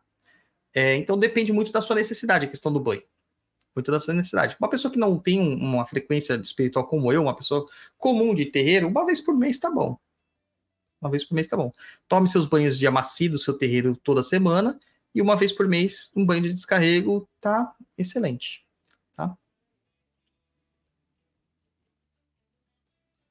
próxima do Gabriel Vieira. Existe a possibilidade de nós obsediarmos de alguma forma um desencarnado? Tem, cara. É obsessão de vivo para morto. E eu já peguei um caso muito interessante nisso, né? É, uma vez uma pessoa me contratou para ela falou que ela estava sofrendo obsessão espiritual. E eu abri o jogo para ela e, cara, não aparecia. Não aparecia. Eu falei assim, não é possível. Aparece uma obsessão, mas não aparece que está sendo obsediada. E aí eu falei assim: olha, o que está rolando aí nesse, nesse processo, né? A entidade veio na mesa e falou que, na verdade, quem estava puxando ela era a pessoa viva, que ela não queria estar ali. E que ela ficava evocando ela e puxando ela. E toda vez que ela puxava, é lógico que ela tinha uma, uma densidade, né, da aura dela, não era um espírito qualquer, que isso ia fazer mal para a pessoa. Já pensou? Você fala assim: ah, tem uma banheira de ácido aqui, eu vou dar um mergulhinho e não vai se, não vai se machucar? Porra, é impossível. Entendeu? É impossível um negócio desse. É, então, existe sim, tá? A gente fez um desligamento de laços, mas eu fiz desligamento da entidade para consulente. Próxima chapa. Próxima da Tatiane. Existe espírito obsessor familiar que acompanha cada geração? Cara, se aqueles obsessores familiares que eu falei que não foram cuidados, eles vão continuar por todas as gerações. E também tem aquelas, aquelas maldições, né? aquelas obsessões que são familiares, que vão passando de geração em geração. Também existe. Próxima do Eric Vidal. Tata, esses espíritos obsessores mais a fascinação pode vir através daquelas entidades que o pai de santo mal preparado nomeia que o médium carrega? Pode, e isso acontece muito. Muito. Tem muito terreiro que o Pai de Santo diz que a pessoa tem entidade tal e que não tem. Cara, eu tive uma, uma coisa muito louca essa semana de uma pessoa que jogou comigo, me falou um monte de entidades, nenhuma delas se confirmou no jogo. E a pessoa não tinha o terreiro. Ela ia quando dava na cabeça em alguns lugares. E chegava lá e as pessoas deixavam ela incorporar. Olha que loucura. Olha que loucura. Assim do nada? Assim do nada. Ah, hoje eu tô com vontade no terreiro, ia lá, incorporava e dava atendimento para as pessoas e nenhuma das entidades dela confirmou no meu jogo. Ou seja, era tudo Kiumba. Tudo Kiumba. Né? Ah, eu tive um outro caso japonês essa semana. É, que o cara, ele mandou uma mensagem para mim no TikTok, cara. Ai, deixa eu ver se eu acho essa mensagem. Que eu gravei até um vídeo na cova de Tiriri. Até falo para vocês, gente, quem tá aqui ouvindo a gente, quem ouve o Papo na Inclusa, quiser saber mais sobre Kimbanda e tal, essas questões de Kimbanda, eu tenho um canal só sobre isso lá na cova de Tiriri. Né? Então você vai arranjar no youtube.com barra arroba cova de tiriri e tem essas questões aí para vocês é, verem. Né? É, foi isso aqui, eu até gravei um vídeo sobre isso aqui. Achei aqui. Tu vai colocar? Coloquei. Leia aí o que está escrito na, na mensagem. Deixa eu botar aqui. É... Tirou? Oxe, fechou? Deu algum pau? Deixa eu ver aqui. Deixa eu ver de novo. Deu algum pau aí. Ô, StreamYard, ajuda a gente aí.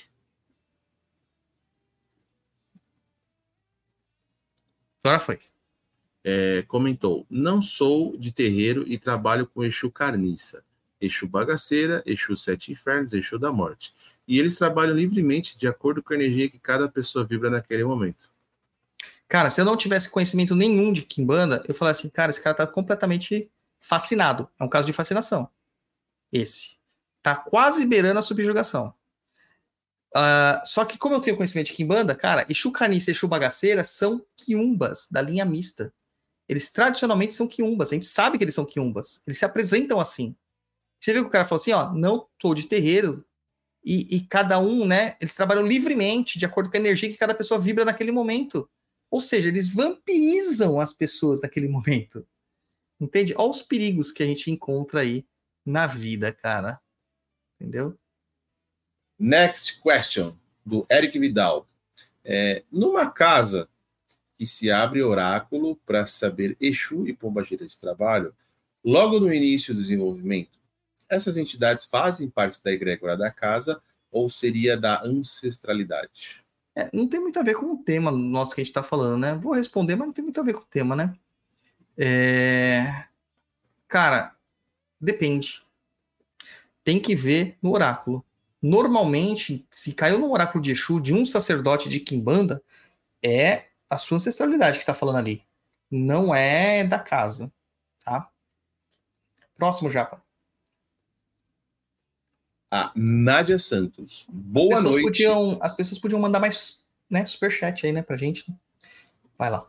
A Nádia Santos. Boa noite, Tata. Pergunta: nossos guias e entidades não exercem nenhum tipo de bloqueio contra os obsessores?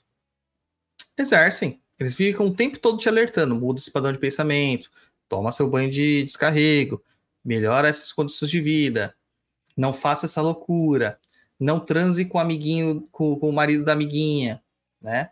Eles falam isso o tempo todo, cara. Né? Eu, falei essa última coisa aqui porque aconteceu? Chegou uma cliente para mim é, há muito tempo, muito tempo, muito tempo. Eu lembrei disso essa semana. A long, long time ago. É, eu nem era daqui em banda, eu era da Umbanda, eu acho que eu ainda estava lá no outro terreiro. É, e eu lembro que eu estava incorporado do Preto Velho. E com o Preto Velho eu tenho uma, uma consciência bem maior, né? E ela reclamava de que ela, a vida dela era uma merda, que ela isso, que aquilo, que aquilo outro, que aquilo outro, que o homem dela não estava desejando mais ela, não sei o que, não sei o que lá. Só que na hora que a gente foi descobrir quem era o homem dela, o preto velho falou, mas, Sofia, o homem não é seu, o homem é da outra, da sua amiga. Ela falou assim: ah, eu sei, mas ah, eu, eu, eu faço mesmo isso, não sei o quê. Daí, cara, eu lembro que o Preto vai perguntar, mas você não gosta dela? Ela, sua amiga falou assim, não, ela é ótima comigo, me ajudou muito na vida, me levantou quando eu precisei, me tirou de situações muito terríveis e não sei o que, tal, tal, tal, tal, tal, tal. Mas, cara, ela transava com o marido da mulher. Né? E aí eu lembrei, porque teve um caso dessa semana que foi muito similar, que eu peguei na mesa de oráculo. É... E eu fico falando assim, cara, não adianta. Não adianta. Você, às vezes, acha que você está totalmente dentro da sua razão. E você não está. Então as entidades estão avisando a gente o tempo todo de tudo. Mas a gente não, não presta atenção. Deixa a coisa acontecer. E eles não são babás, eles não vão pegar na tua mão e, e fazer alguma coisa. Você tem a sua liberdade, eles vão deixar o circo pegar fogo. Fogo no parquinho, fogo no parquinho. Próximo japonês. Vamos lá, o Augusto Cedaro, ou Cedaro. Em quais condições os quiumbas podem se manifestar, incorporar? Quando sentem que estão ameaçados ou serão retirados à força? Normalmente o quiumba ele se manifesta para causar transtorno ou no processo de subjugação extrema. Fora isso, o que a gente vê não é quiumba. Aí nesse caso, ele vai se manifestar, fora isso, forçado. quando uma entidade chama ele para fazer o, o, choque anímico, né, o transporte. Mas por livre e espontânea vontade, nada. Até porque muitos quiumbas, eles soltam o obsedado quando esse vai para o terreiro. É, é, muito comum você, a pessoa falar assim, nossa, só de ir para o terreiro eu já estou melhorando. Né? Mas quando sai do terreiro, volta tudo. Porque o obsessor, ele sabe que se ele for para aquele, aquele espaço físico egregórico, vai ter coisa lá que vai prender ele. Ele nem vai. Ele espera a pessoa na porta, na esquina. Entendeu?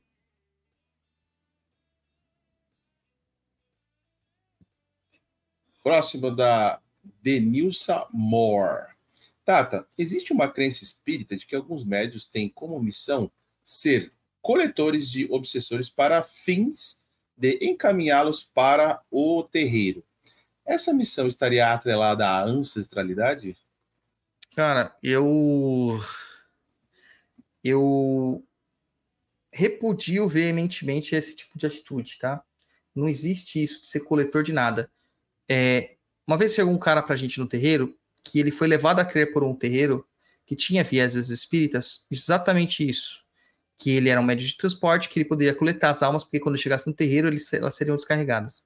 O cara derrubou dois médiums meus. Quando eu digo derrubou, é que a entidade teve que ir embora e o médio tombou ali, quase inconsciente, pela quantidade de obsessores que tinham na pessoa. Tá? Então isso aí, na verdade, é inconsequência. Inconsequência. Próxima japonês. É, o Everson. Boa noite, Tata Zila Panzo. Boa noite, japonês. É possível uma entidade ter consciência dos problemas que causem uma família e querer algo específico para parar? Se sim, ela não teria força sozinha? Pode ser necessário que ela tenha uma intervenção, tá? É como uma pessoa que é adicta, né?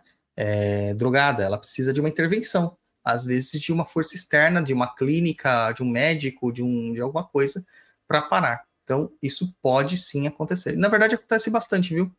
Acontece bastante. A Érica Souza. E os quiumbas se aproveitam da fascinação das pessoas? Sim, muito, cara. Muito. Se aproveitam demais. Na fascinação só tem, só tem quiumba ali coordenando tudo, né? Como eu falei, pode até mandar uns eguns ali para dar uma atrasada na vida das pessoas, mas quem está em cima mesmo ali são os quiumbas, coordenando tudo. A Tatiane, nas casas que acontecem fenômenos paranormais, tem a ver com obsessor ou infestação?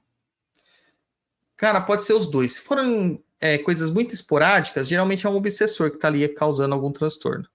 Mas se for uma coisa rotineira, é infestação espiritual.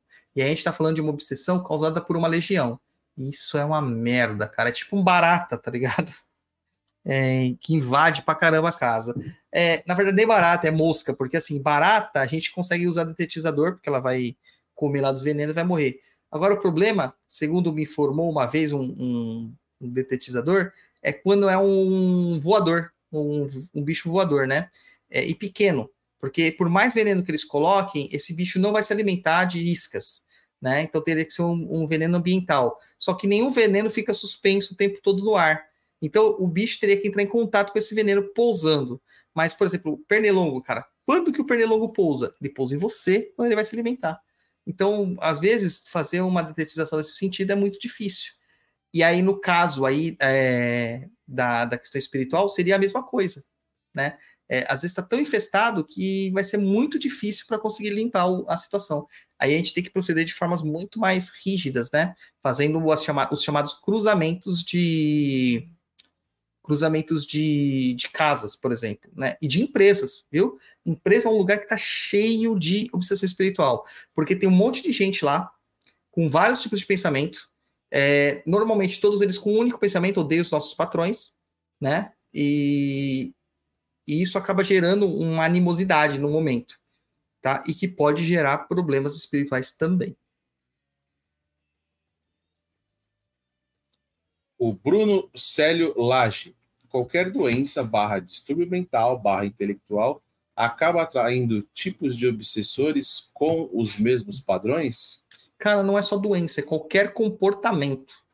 Por exemplo, você é uma pessoa que gosta muito de videogame, você vai atrair espíritos que também gostam e que são viciados por tal. Você é uma pessoa que adora comer um cheeseburger, a mesma coisa, é todo tipo de comportamento.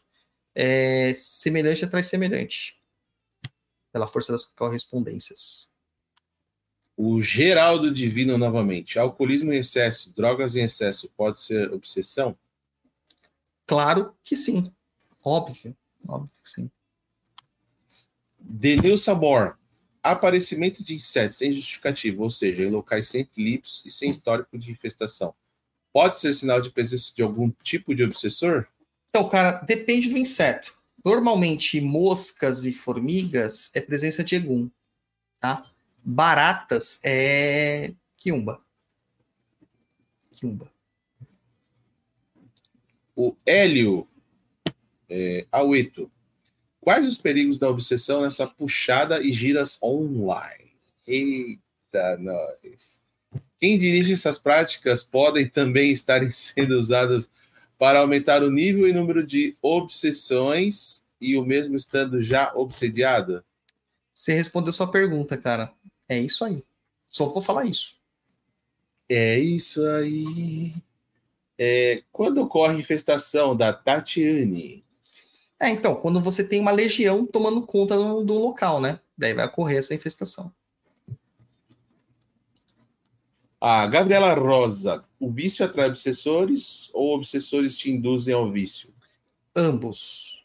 Se você tiver um vício, você vai atrair espíritos semelhantes. Se você tiver obsessores, eles vão te induzir ao vício. Então, ambos. É, o Hélio, uma alma encarnada pode gerar obsessão a nível de fascinação? Exemplo, artistas, políticos e etc. Sim, senhor. Nós temos na nossa história recente na política dois exemplos disso. Tanto o ex-presidente quanto o atual presidente. Não importa tá, a sua diretriz é, política, os dois são figuras extremamente carismáticas para seus públicos. E que muitas vezes aquilo que eles falam é lei. Isso é um processo de fascinação, tá? É um processo de fascinação, não tem outra discussão. Assim como várias outras pessoas no mundo, né? Fazem isso. Um, um artista, um ator, tipo a Taylor Swift. Você acha que os fãs dela são o quê? São fascinados por ela. Taylor... Eu não vejo nada nas músicas dela, cara. Não vejo nada. É, porque geralmente é música, né? Aí tem que ouvir. Por isso que você não vê nada. Eu não ouço nada das músicas dela. Gostou do trocadilho, né? Essa foi boa, rapaz. Foi boa. Desse aqui você já falou? Não. Augusto Sedaro, dois reais. Hoje tem Mironga. E, e o Igmar Martins mandou cincão. Aueto Tata. Ô, Igmar, pode aumentar aí pelo menos dois zero antes da vírgula aí, porque você tá na minha lista negra, Igmar. Ixi, deu. Tá ruim. na minha lista negra. Deu ruim. Ó, o Ricardo André da Silva mandou 4,90 super stickers. É isso aí, Ricardo. Vai lá, Japa, manda. Vamos lá, vamos lá, vamos lá, vamos lá, vamos lá. A Denilson Amor, Tata, e quando os, os obsessores abrangem toda uma família, qual seria o tratamento? Cara, isso é uma obsessão familiar que a gente chama, né? Que é um, é um desdobramento da obsessão complexa.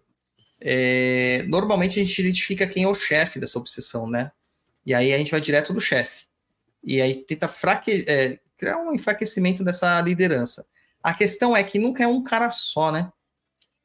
Esse é o grande problema. Então é uma coisa que também vai ser demorada. Hoje veio, né? A gente tá conversando, eu tava conversando com um rapaz aí, e veio justamente isso, né? Essa ideia de fazer uma múltipla desobsessão. E que nem eu falei assim, é, quando as obsessões são assim, com múltiplas pessoas, é uma teia de aranha com várias aranhas. Então, se você corta a teia de um lado, já tem um monte de aranha reconstruindo a teia de outro. Então é muito difícil. Você tem que pegar de uma forma que seja mais amplo, amplo espectro, né? Conseguir englobar completamente tudo, né? Então, muitas vezes, o que a gente faz? A gente bota fogo na fulanga, cara, e deixa tudo explodir. Bota fogo no paiol.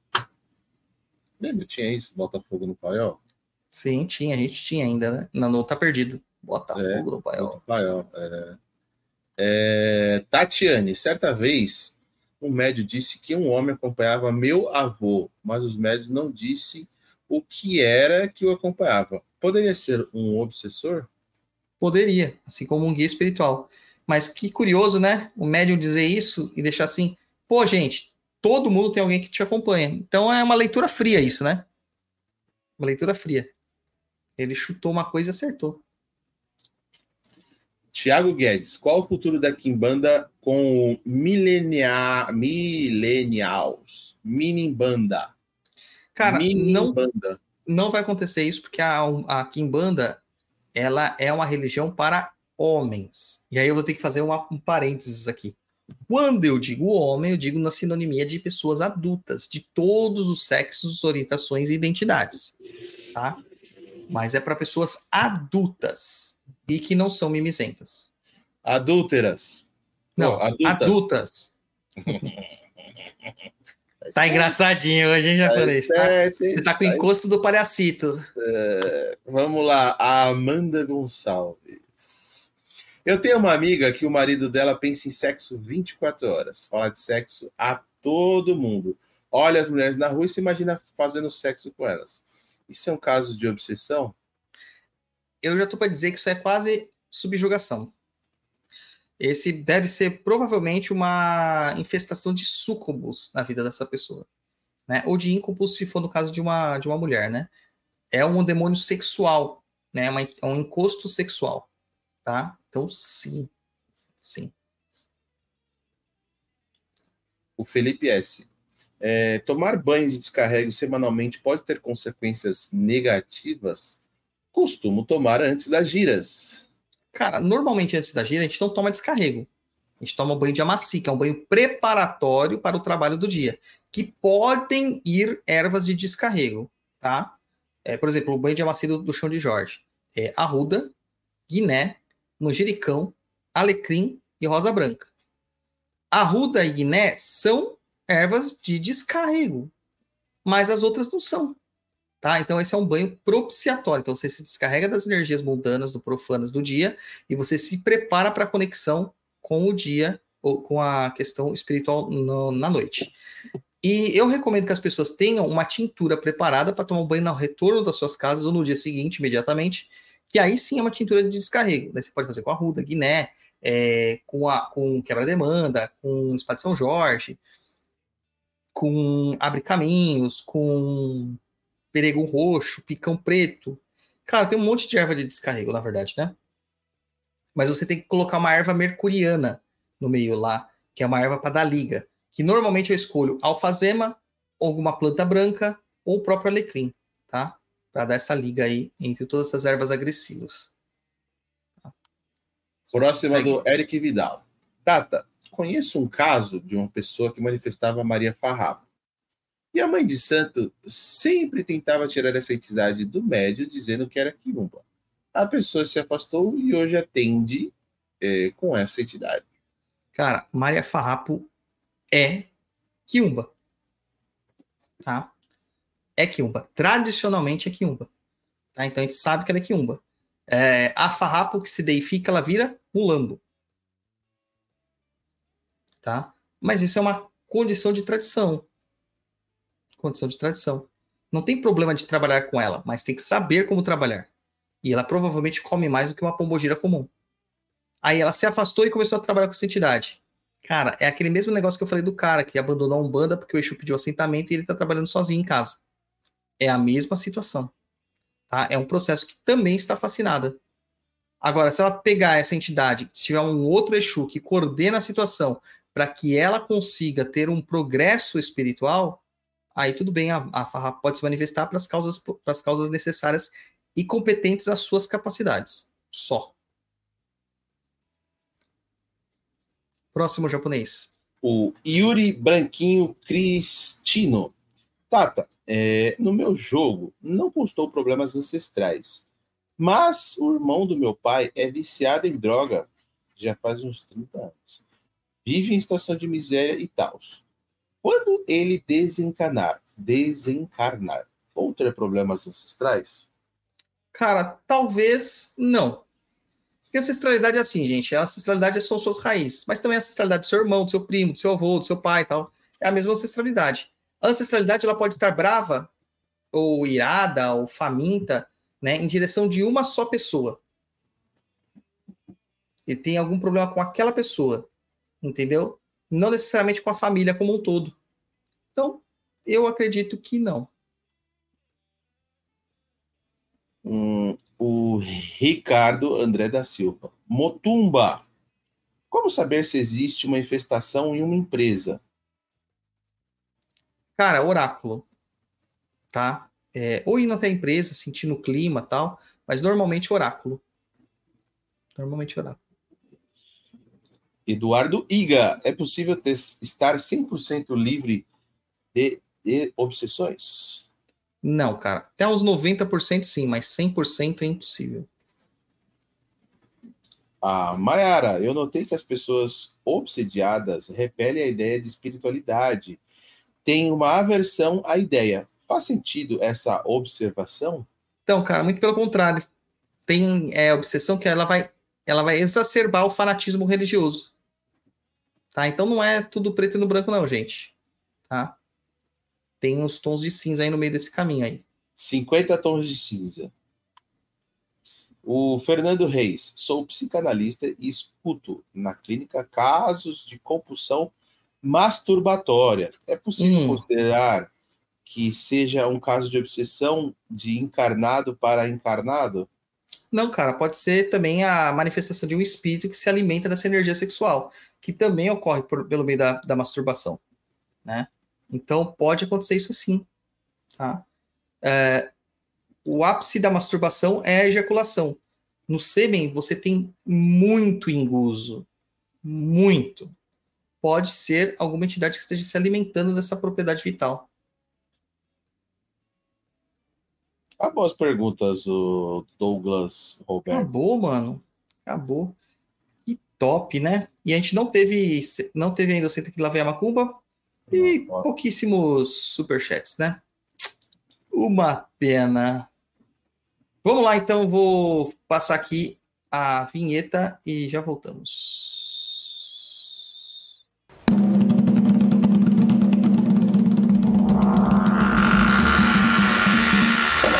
Senta, que lá vem a macumba. Senta que ela vem a macumba japonês. Manda lá os recadinhos básicos para todo mundo saber o que, que, tem que fazer nesse bloco do programa. É, pegar papel e caneta e ficar atento aí à receitinha da macumba. Mas eles não podem fazer isso no celular, no computador, no tablet? Pode, mas aqui é raiz, brother. Ser no ah. papel e na caneta. Ou no lápis, pode ser lápis também. Pode ser lápis mas, também. Então, mas tá bem bom. lembrando que o lápis pode ser apagada. A caneta já é mais difícil. Com certeza. Então vamos lá, evitando a obsessão em casa, eu vou ensinar para vocês fazerem uma planta fundamentada. Tá? O que é uma planta fundamentada? É uma planta com fundamentos. fundamentos são elementos que nós colocamos dentro do vaso. Então você vai pegar um vaso grande, tá? E você vai também comprar mudas de plantas ou plantas já crescidas que você vai transplantar para esse vaso. Pode ser de comigo ninguém pode, pode ser de quebra-demanda, pode ser espada de São Jorge. São três ervas ótimas, tá? Ótimas. É, dentro do, do, do, vaso, você vai colocar uma pedra ônix, né? Ônix preto. Você vai colocar três tridentes pequenos, daquele tridente reto de Exu, três ponteiras pequenas, que são aqueles punhalzinhos de Exu, uma corrente de metal, é, sete favas de quebra-demanda, sete favas da paz, cinco dentes de alho sem a pele, ou seja, você vai ter que tirar a pele lá sem quebrar o dente de alho e jogar lá dentro também. Dente, não é cabeça, tá bom? Uma imagem de algum de ronda ou algum quebra-demanda enterrada. Tudo isso dentro da terra, tá? Então põe um bocadinho de terra, põe os elementos e cobre tudo isso aí, tá? Aí você vai plantar realmente a planta em cima, na superfície do vaso, e regar com um pouco de água misturada com cerveja branca. Defuma o vaso com arruda, tá? Arruda seca. Ou quebra-demanda. Depois acende um charuto e coloca no vaso, tá? Acende o charuto, põe no vaso ali é, o charuto como uma entrega, tá bom? Esse vaso ele tem que ficar na entrada da sua casa. Nunca se esqueça que a gente está passando o método, mas durante a feitura do vaso você tem que rezar, você tem que conjurar, tem que dizer para que, que aquele vaso serve. Você vai fazer, esse é um vaso de proteção, para impedir que espíritos malfazejos se aproximem de mim, etc, etc, etc, etc tá? Essa é a ideia. É, impeça que esses espíritos entrem na minha casa, perturbem os meus entes queridos, etc e tal. Todas essas ideias. Uh, e cantar pontos. Você pode cantar ponto de algum, pontos falando sobre São Jorge, fazer a oração de São Jorge, Salmo 23, Salmo 91.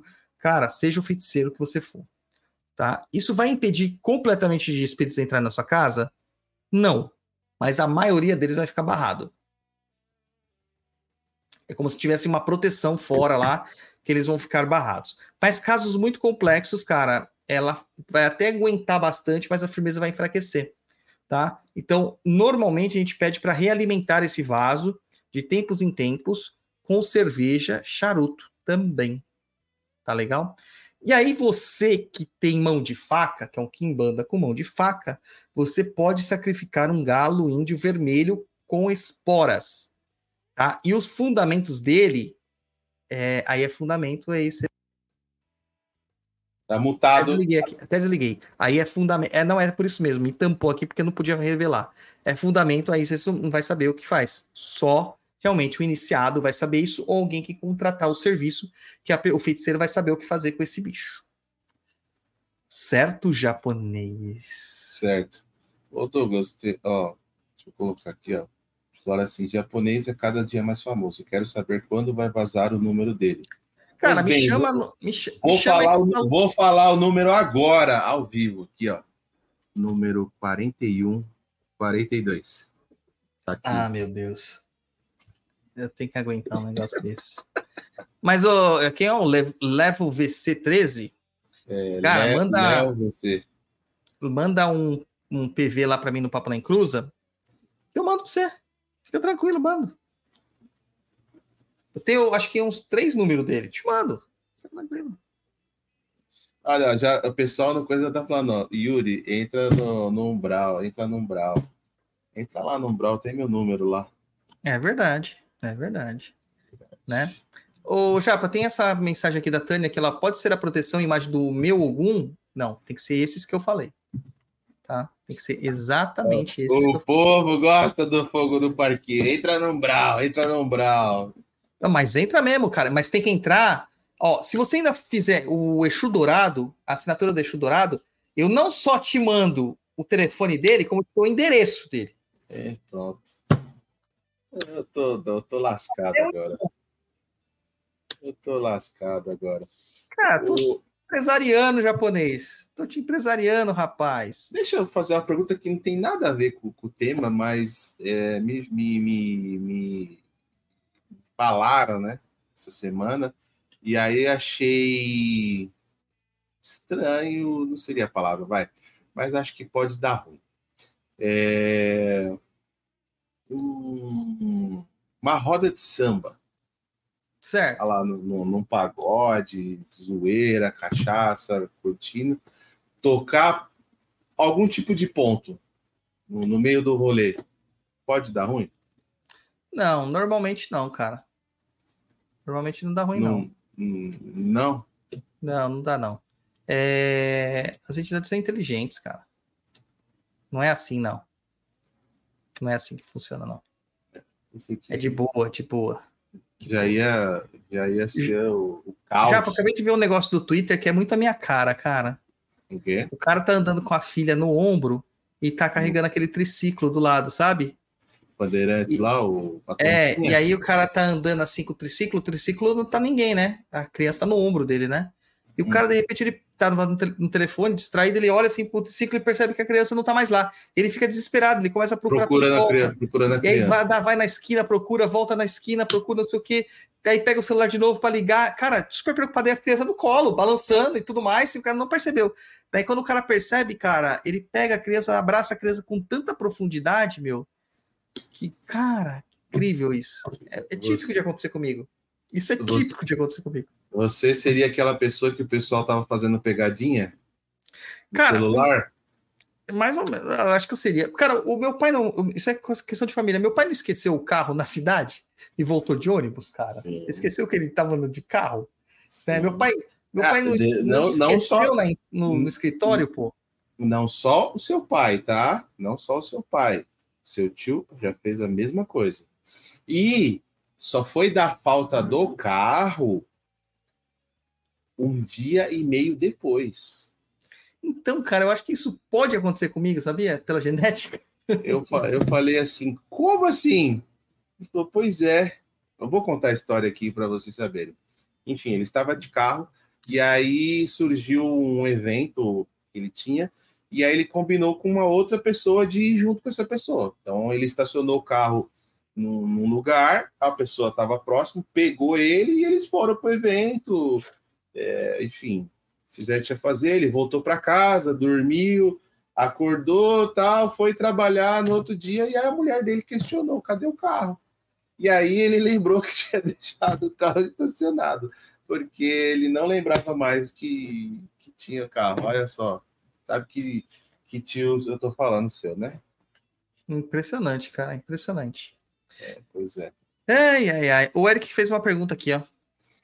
Tata, percebo que tem diversas coisas erradas no terreiro, porém é o único que tem na região.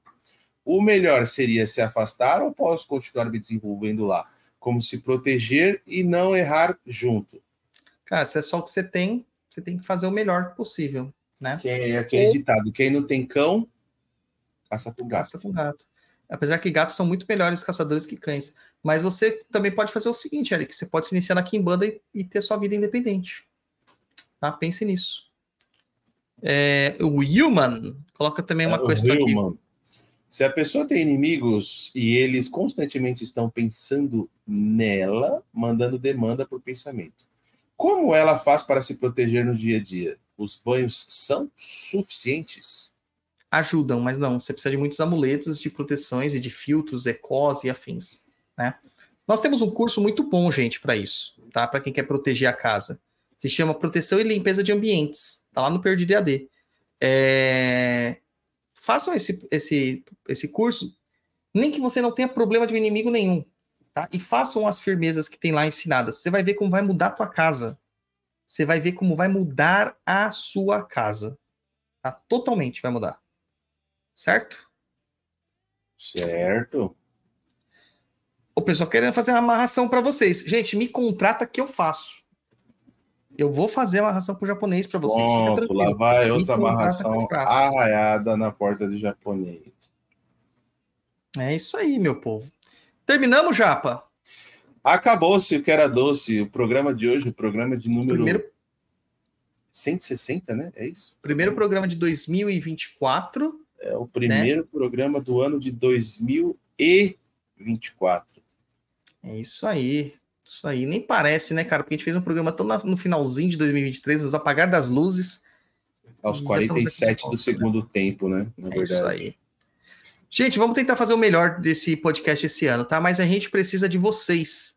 Então, compartilhe os nossos episódios nos seus grupos familiares, nos seus amigos, nos seus terreiros, Twitter, Facebook, Instagram. E também é, tira print de vocês assistindo a gente e marca o Papo Nem Cruza, tá? Vai ser muito bom. Muito bom. O Luiz Alibete, o primeiro de muitos, né? Depende da minha paciência, cara. Que anda muito curta ultimamente. Ó, marca a Mel também. A Mel tem Instagram, viu, gente? Qual que é o Instagram da Mel? Fala aí. É Mel, underline, a, underline, Spitz. E soletra para as galera que não sabe. Putz, cara. Mel. M-E-L. underline a underline Spitz. É S-P-I-T-Z. Spitz. E se eu quiser escrever Mel underscore, Pode funciona ser também? também. Funciona Ah, também. beleza. Tá. E tracinho rebaixado, que nem meu filho fala. Também pode ser. Olha só, a É, cara. o da- Japa, sabe, sabe como que ele fala que nós somos? Ele não fala que nós Hum. somos baixinhos, ele fala que nós somos rebaixados. É carro rebaixado, olha só É, que nós somos fofura que é a rebaixados. minha, ó. Ó. É, maravilha. Hum. Então é isso, gente. É, japonês, dá suas considerações aí pra gente encerrar. Galera, é, o ano começou. Muito obrigado aí todo mundo aí que acompanhou a gente ao vivo. Você que vai acompanhar no outro horário também, obrigado. Eita, a Mel também quer dar tchau, ó. É, muito obrigado todo mundo. E esse ano aqui vamos ajudar a gente, né? A gente a crescer mais, a levar mais a mensagem para todo mundo. E obrigado aos apoiadores que estão lá no Umbral, que ajuda a gente a manter este programete. Lembrei do, do figurão que lembrou do programete, Douglas. Pois é. É... Ajudar esse programete a chegar. Cara, falando em BBB, você topa ir pro BBB em 2025? Cara, não sei, eu não sou muito. Acho muito invasivo, né? Essa questão do BBB. Por quê? Tá perguntando Ah, não sei. Apesar que você é mais famoso, né? Então você tinha que ir pro, pra Fazenda, né? Eu famoso? Aonde? Ah, você é do Papo Nem Cruza, pô. Ah, mas eu não sou famoso. Até hoje foi acho que uma ou duas, três pessoas no máximo que me reconheceu na rua. Falaram: Ah, você é o Luiz do Papo Não. Eu falei, Sou eu, japonês. Pô, legal. Cara, até deixa eu falar um negócio para as pessoas que fazem isso com a gente. Hum. A gente não tá acostumado com isso, né, Japa? A gente não é celebridade. Então a gente fica, a gente fica às vezes surpreso. Congela, congela. reagir. Então vocês desculpam, não é má educação, é porque a gente fica tímido, tá? Sim. Mas, cara, para a gente, pede foto mesmo, a gente tira foto, né? Eu lembro de uma vez que o cara falou assim: deixa eu tirar uma foto com você, parou na frente do meu prédio aqui. Deixa eu tirar uma foto com você que minha namorada vai ficar morrendo de inveja. Eu falei, caramba, mano, tô causando discussão nos casal. no Starbucks também, a gente no Starbucks falou assim: não, minha, minha namorada adora você. Daí ela falou assim: não, deixa eu tirar uma foto com você. Aí tiramos uma foto, eu, ela e a Gatti, né, pra, pra ela mostrar pra namorada dela, cara, que também falou: meu Deus. Então a gente não sabe muito, né? Eu sou muito tímido. Como cara, reagir? Muito tímido. Como reagir? É, então a gente vai, vai, a gente vai tentando, mas a gente é super gente boa, tá? Super acessível. É isso aí. Então, gente, muito obrigado, meu bom povo. É, vamos lá pensar na campanha japonesa do BBB 2025. Olha lá, já Vai uma até uma ótima. hashtag aí, japonês de biquíni no BBB. Eu não faço menos. Eu, eu estou esperando ainda um dia que um BBB entrará naquela casa e vai falar assim: aqui, ó, Laroye, Papo na Cruza, salve Pai Dodô. Olha, Mel, entrei agora no Catarse só pela Mel. Aê, Mel, tá vendo? E é isso aí. E quem quiser ver mais sobre nós, vocês sabem, né? Perdido.co. Tem nosso blog lá com muitas coisas. Nosso YouTube Perdido em Pensamentos. O YouTube da Cova de Tiriri, Cova de Tiriri. E, cara, tem uma galera que pede pra gente nos, nos podcasts grandes, né? Isso só depende de vocês. Chama os caras lá, inferniza os caras lá. Aí, quem sabe eles chamam a gente. Mas sempre manda assim, ó. Não chame eles com gente de Umbanda Sagrada. Chama sozinho. Tá? Saravá pra vocês. Um ótimo 2024 pra todo mundo.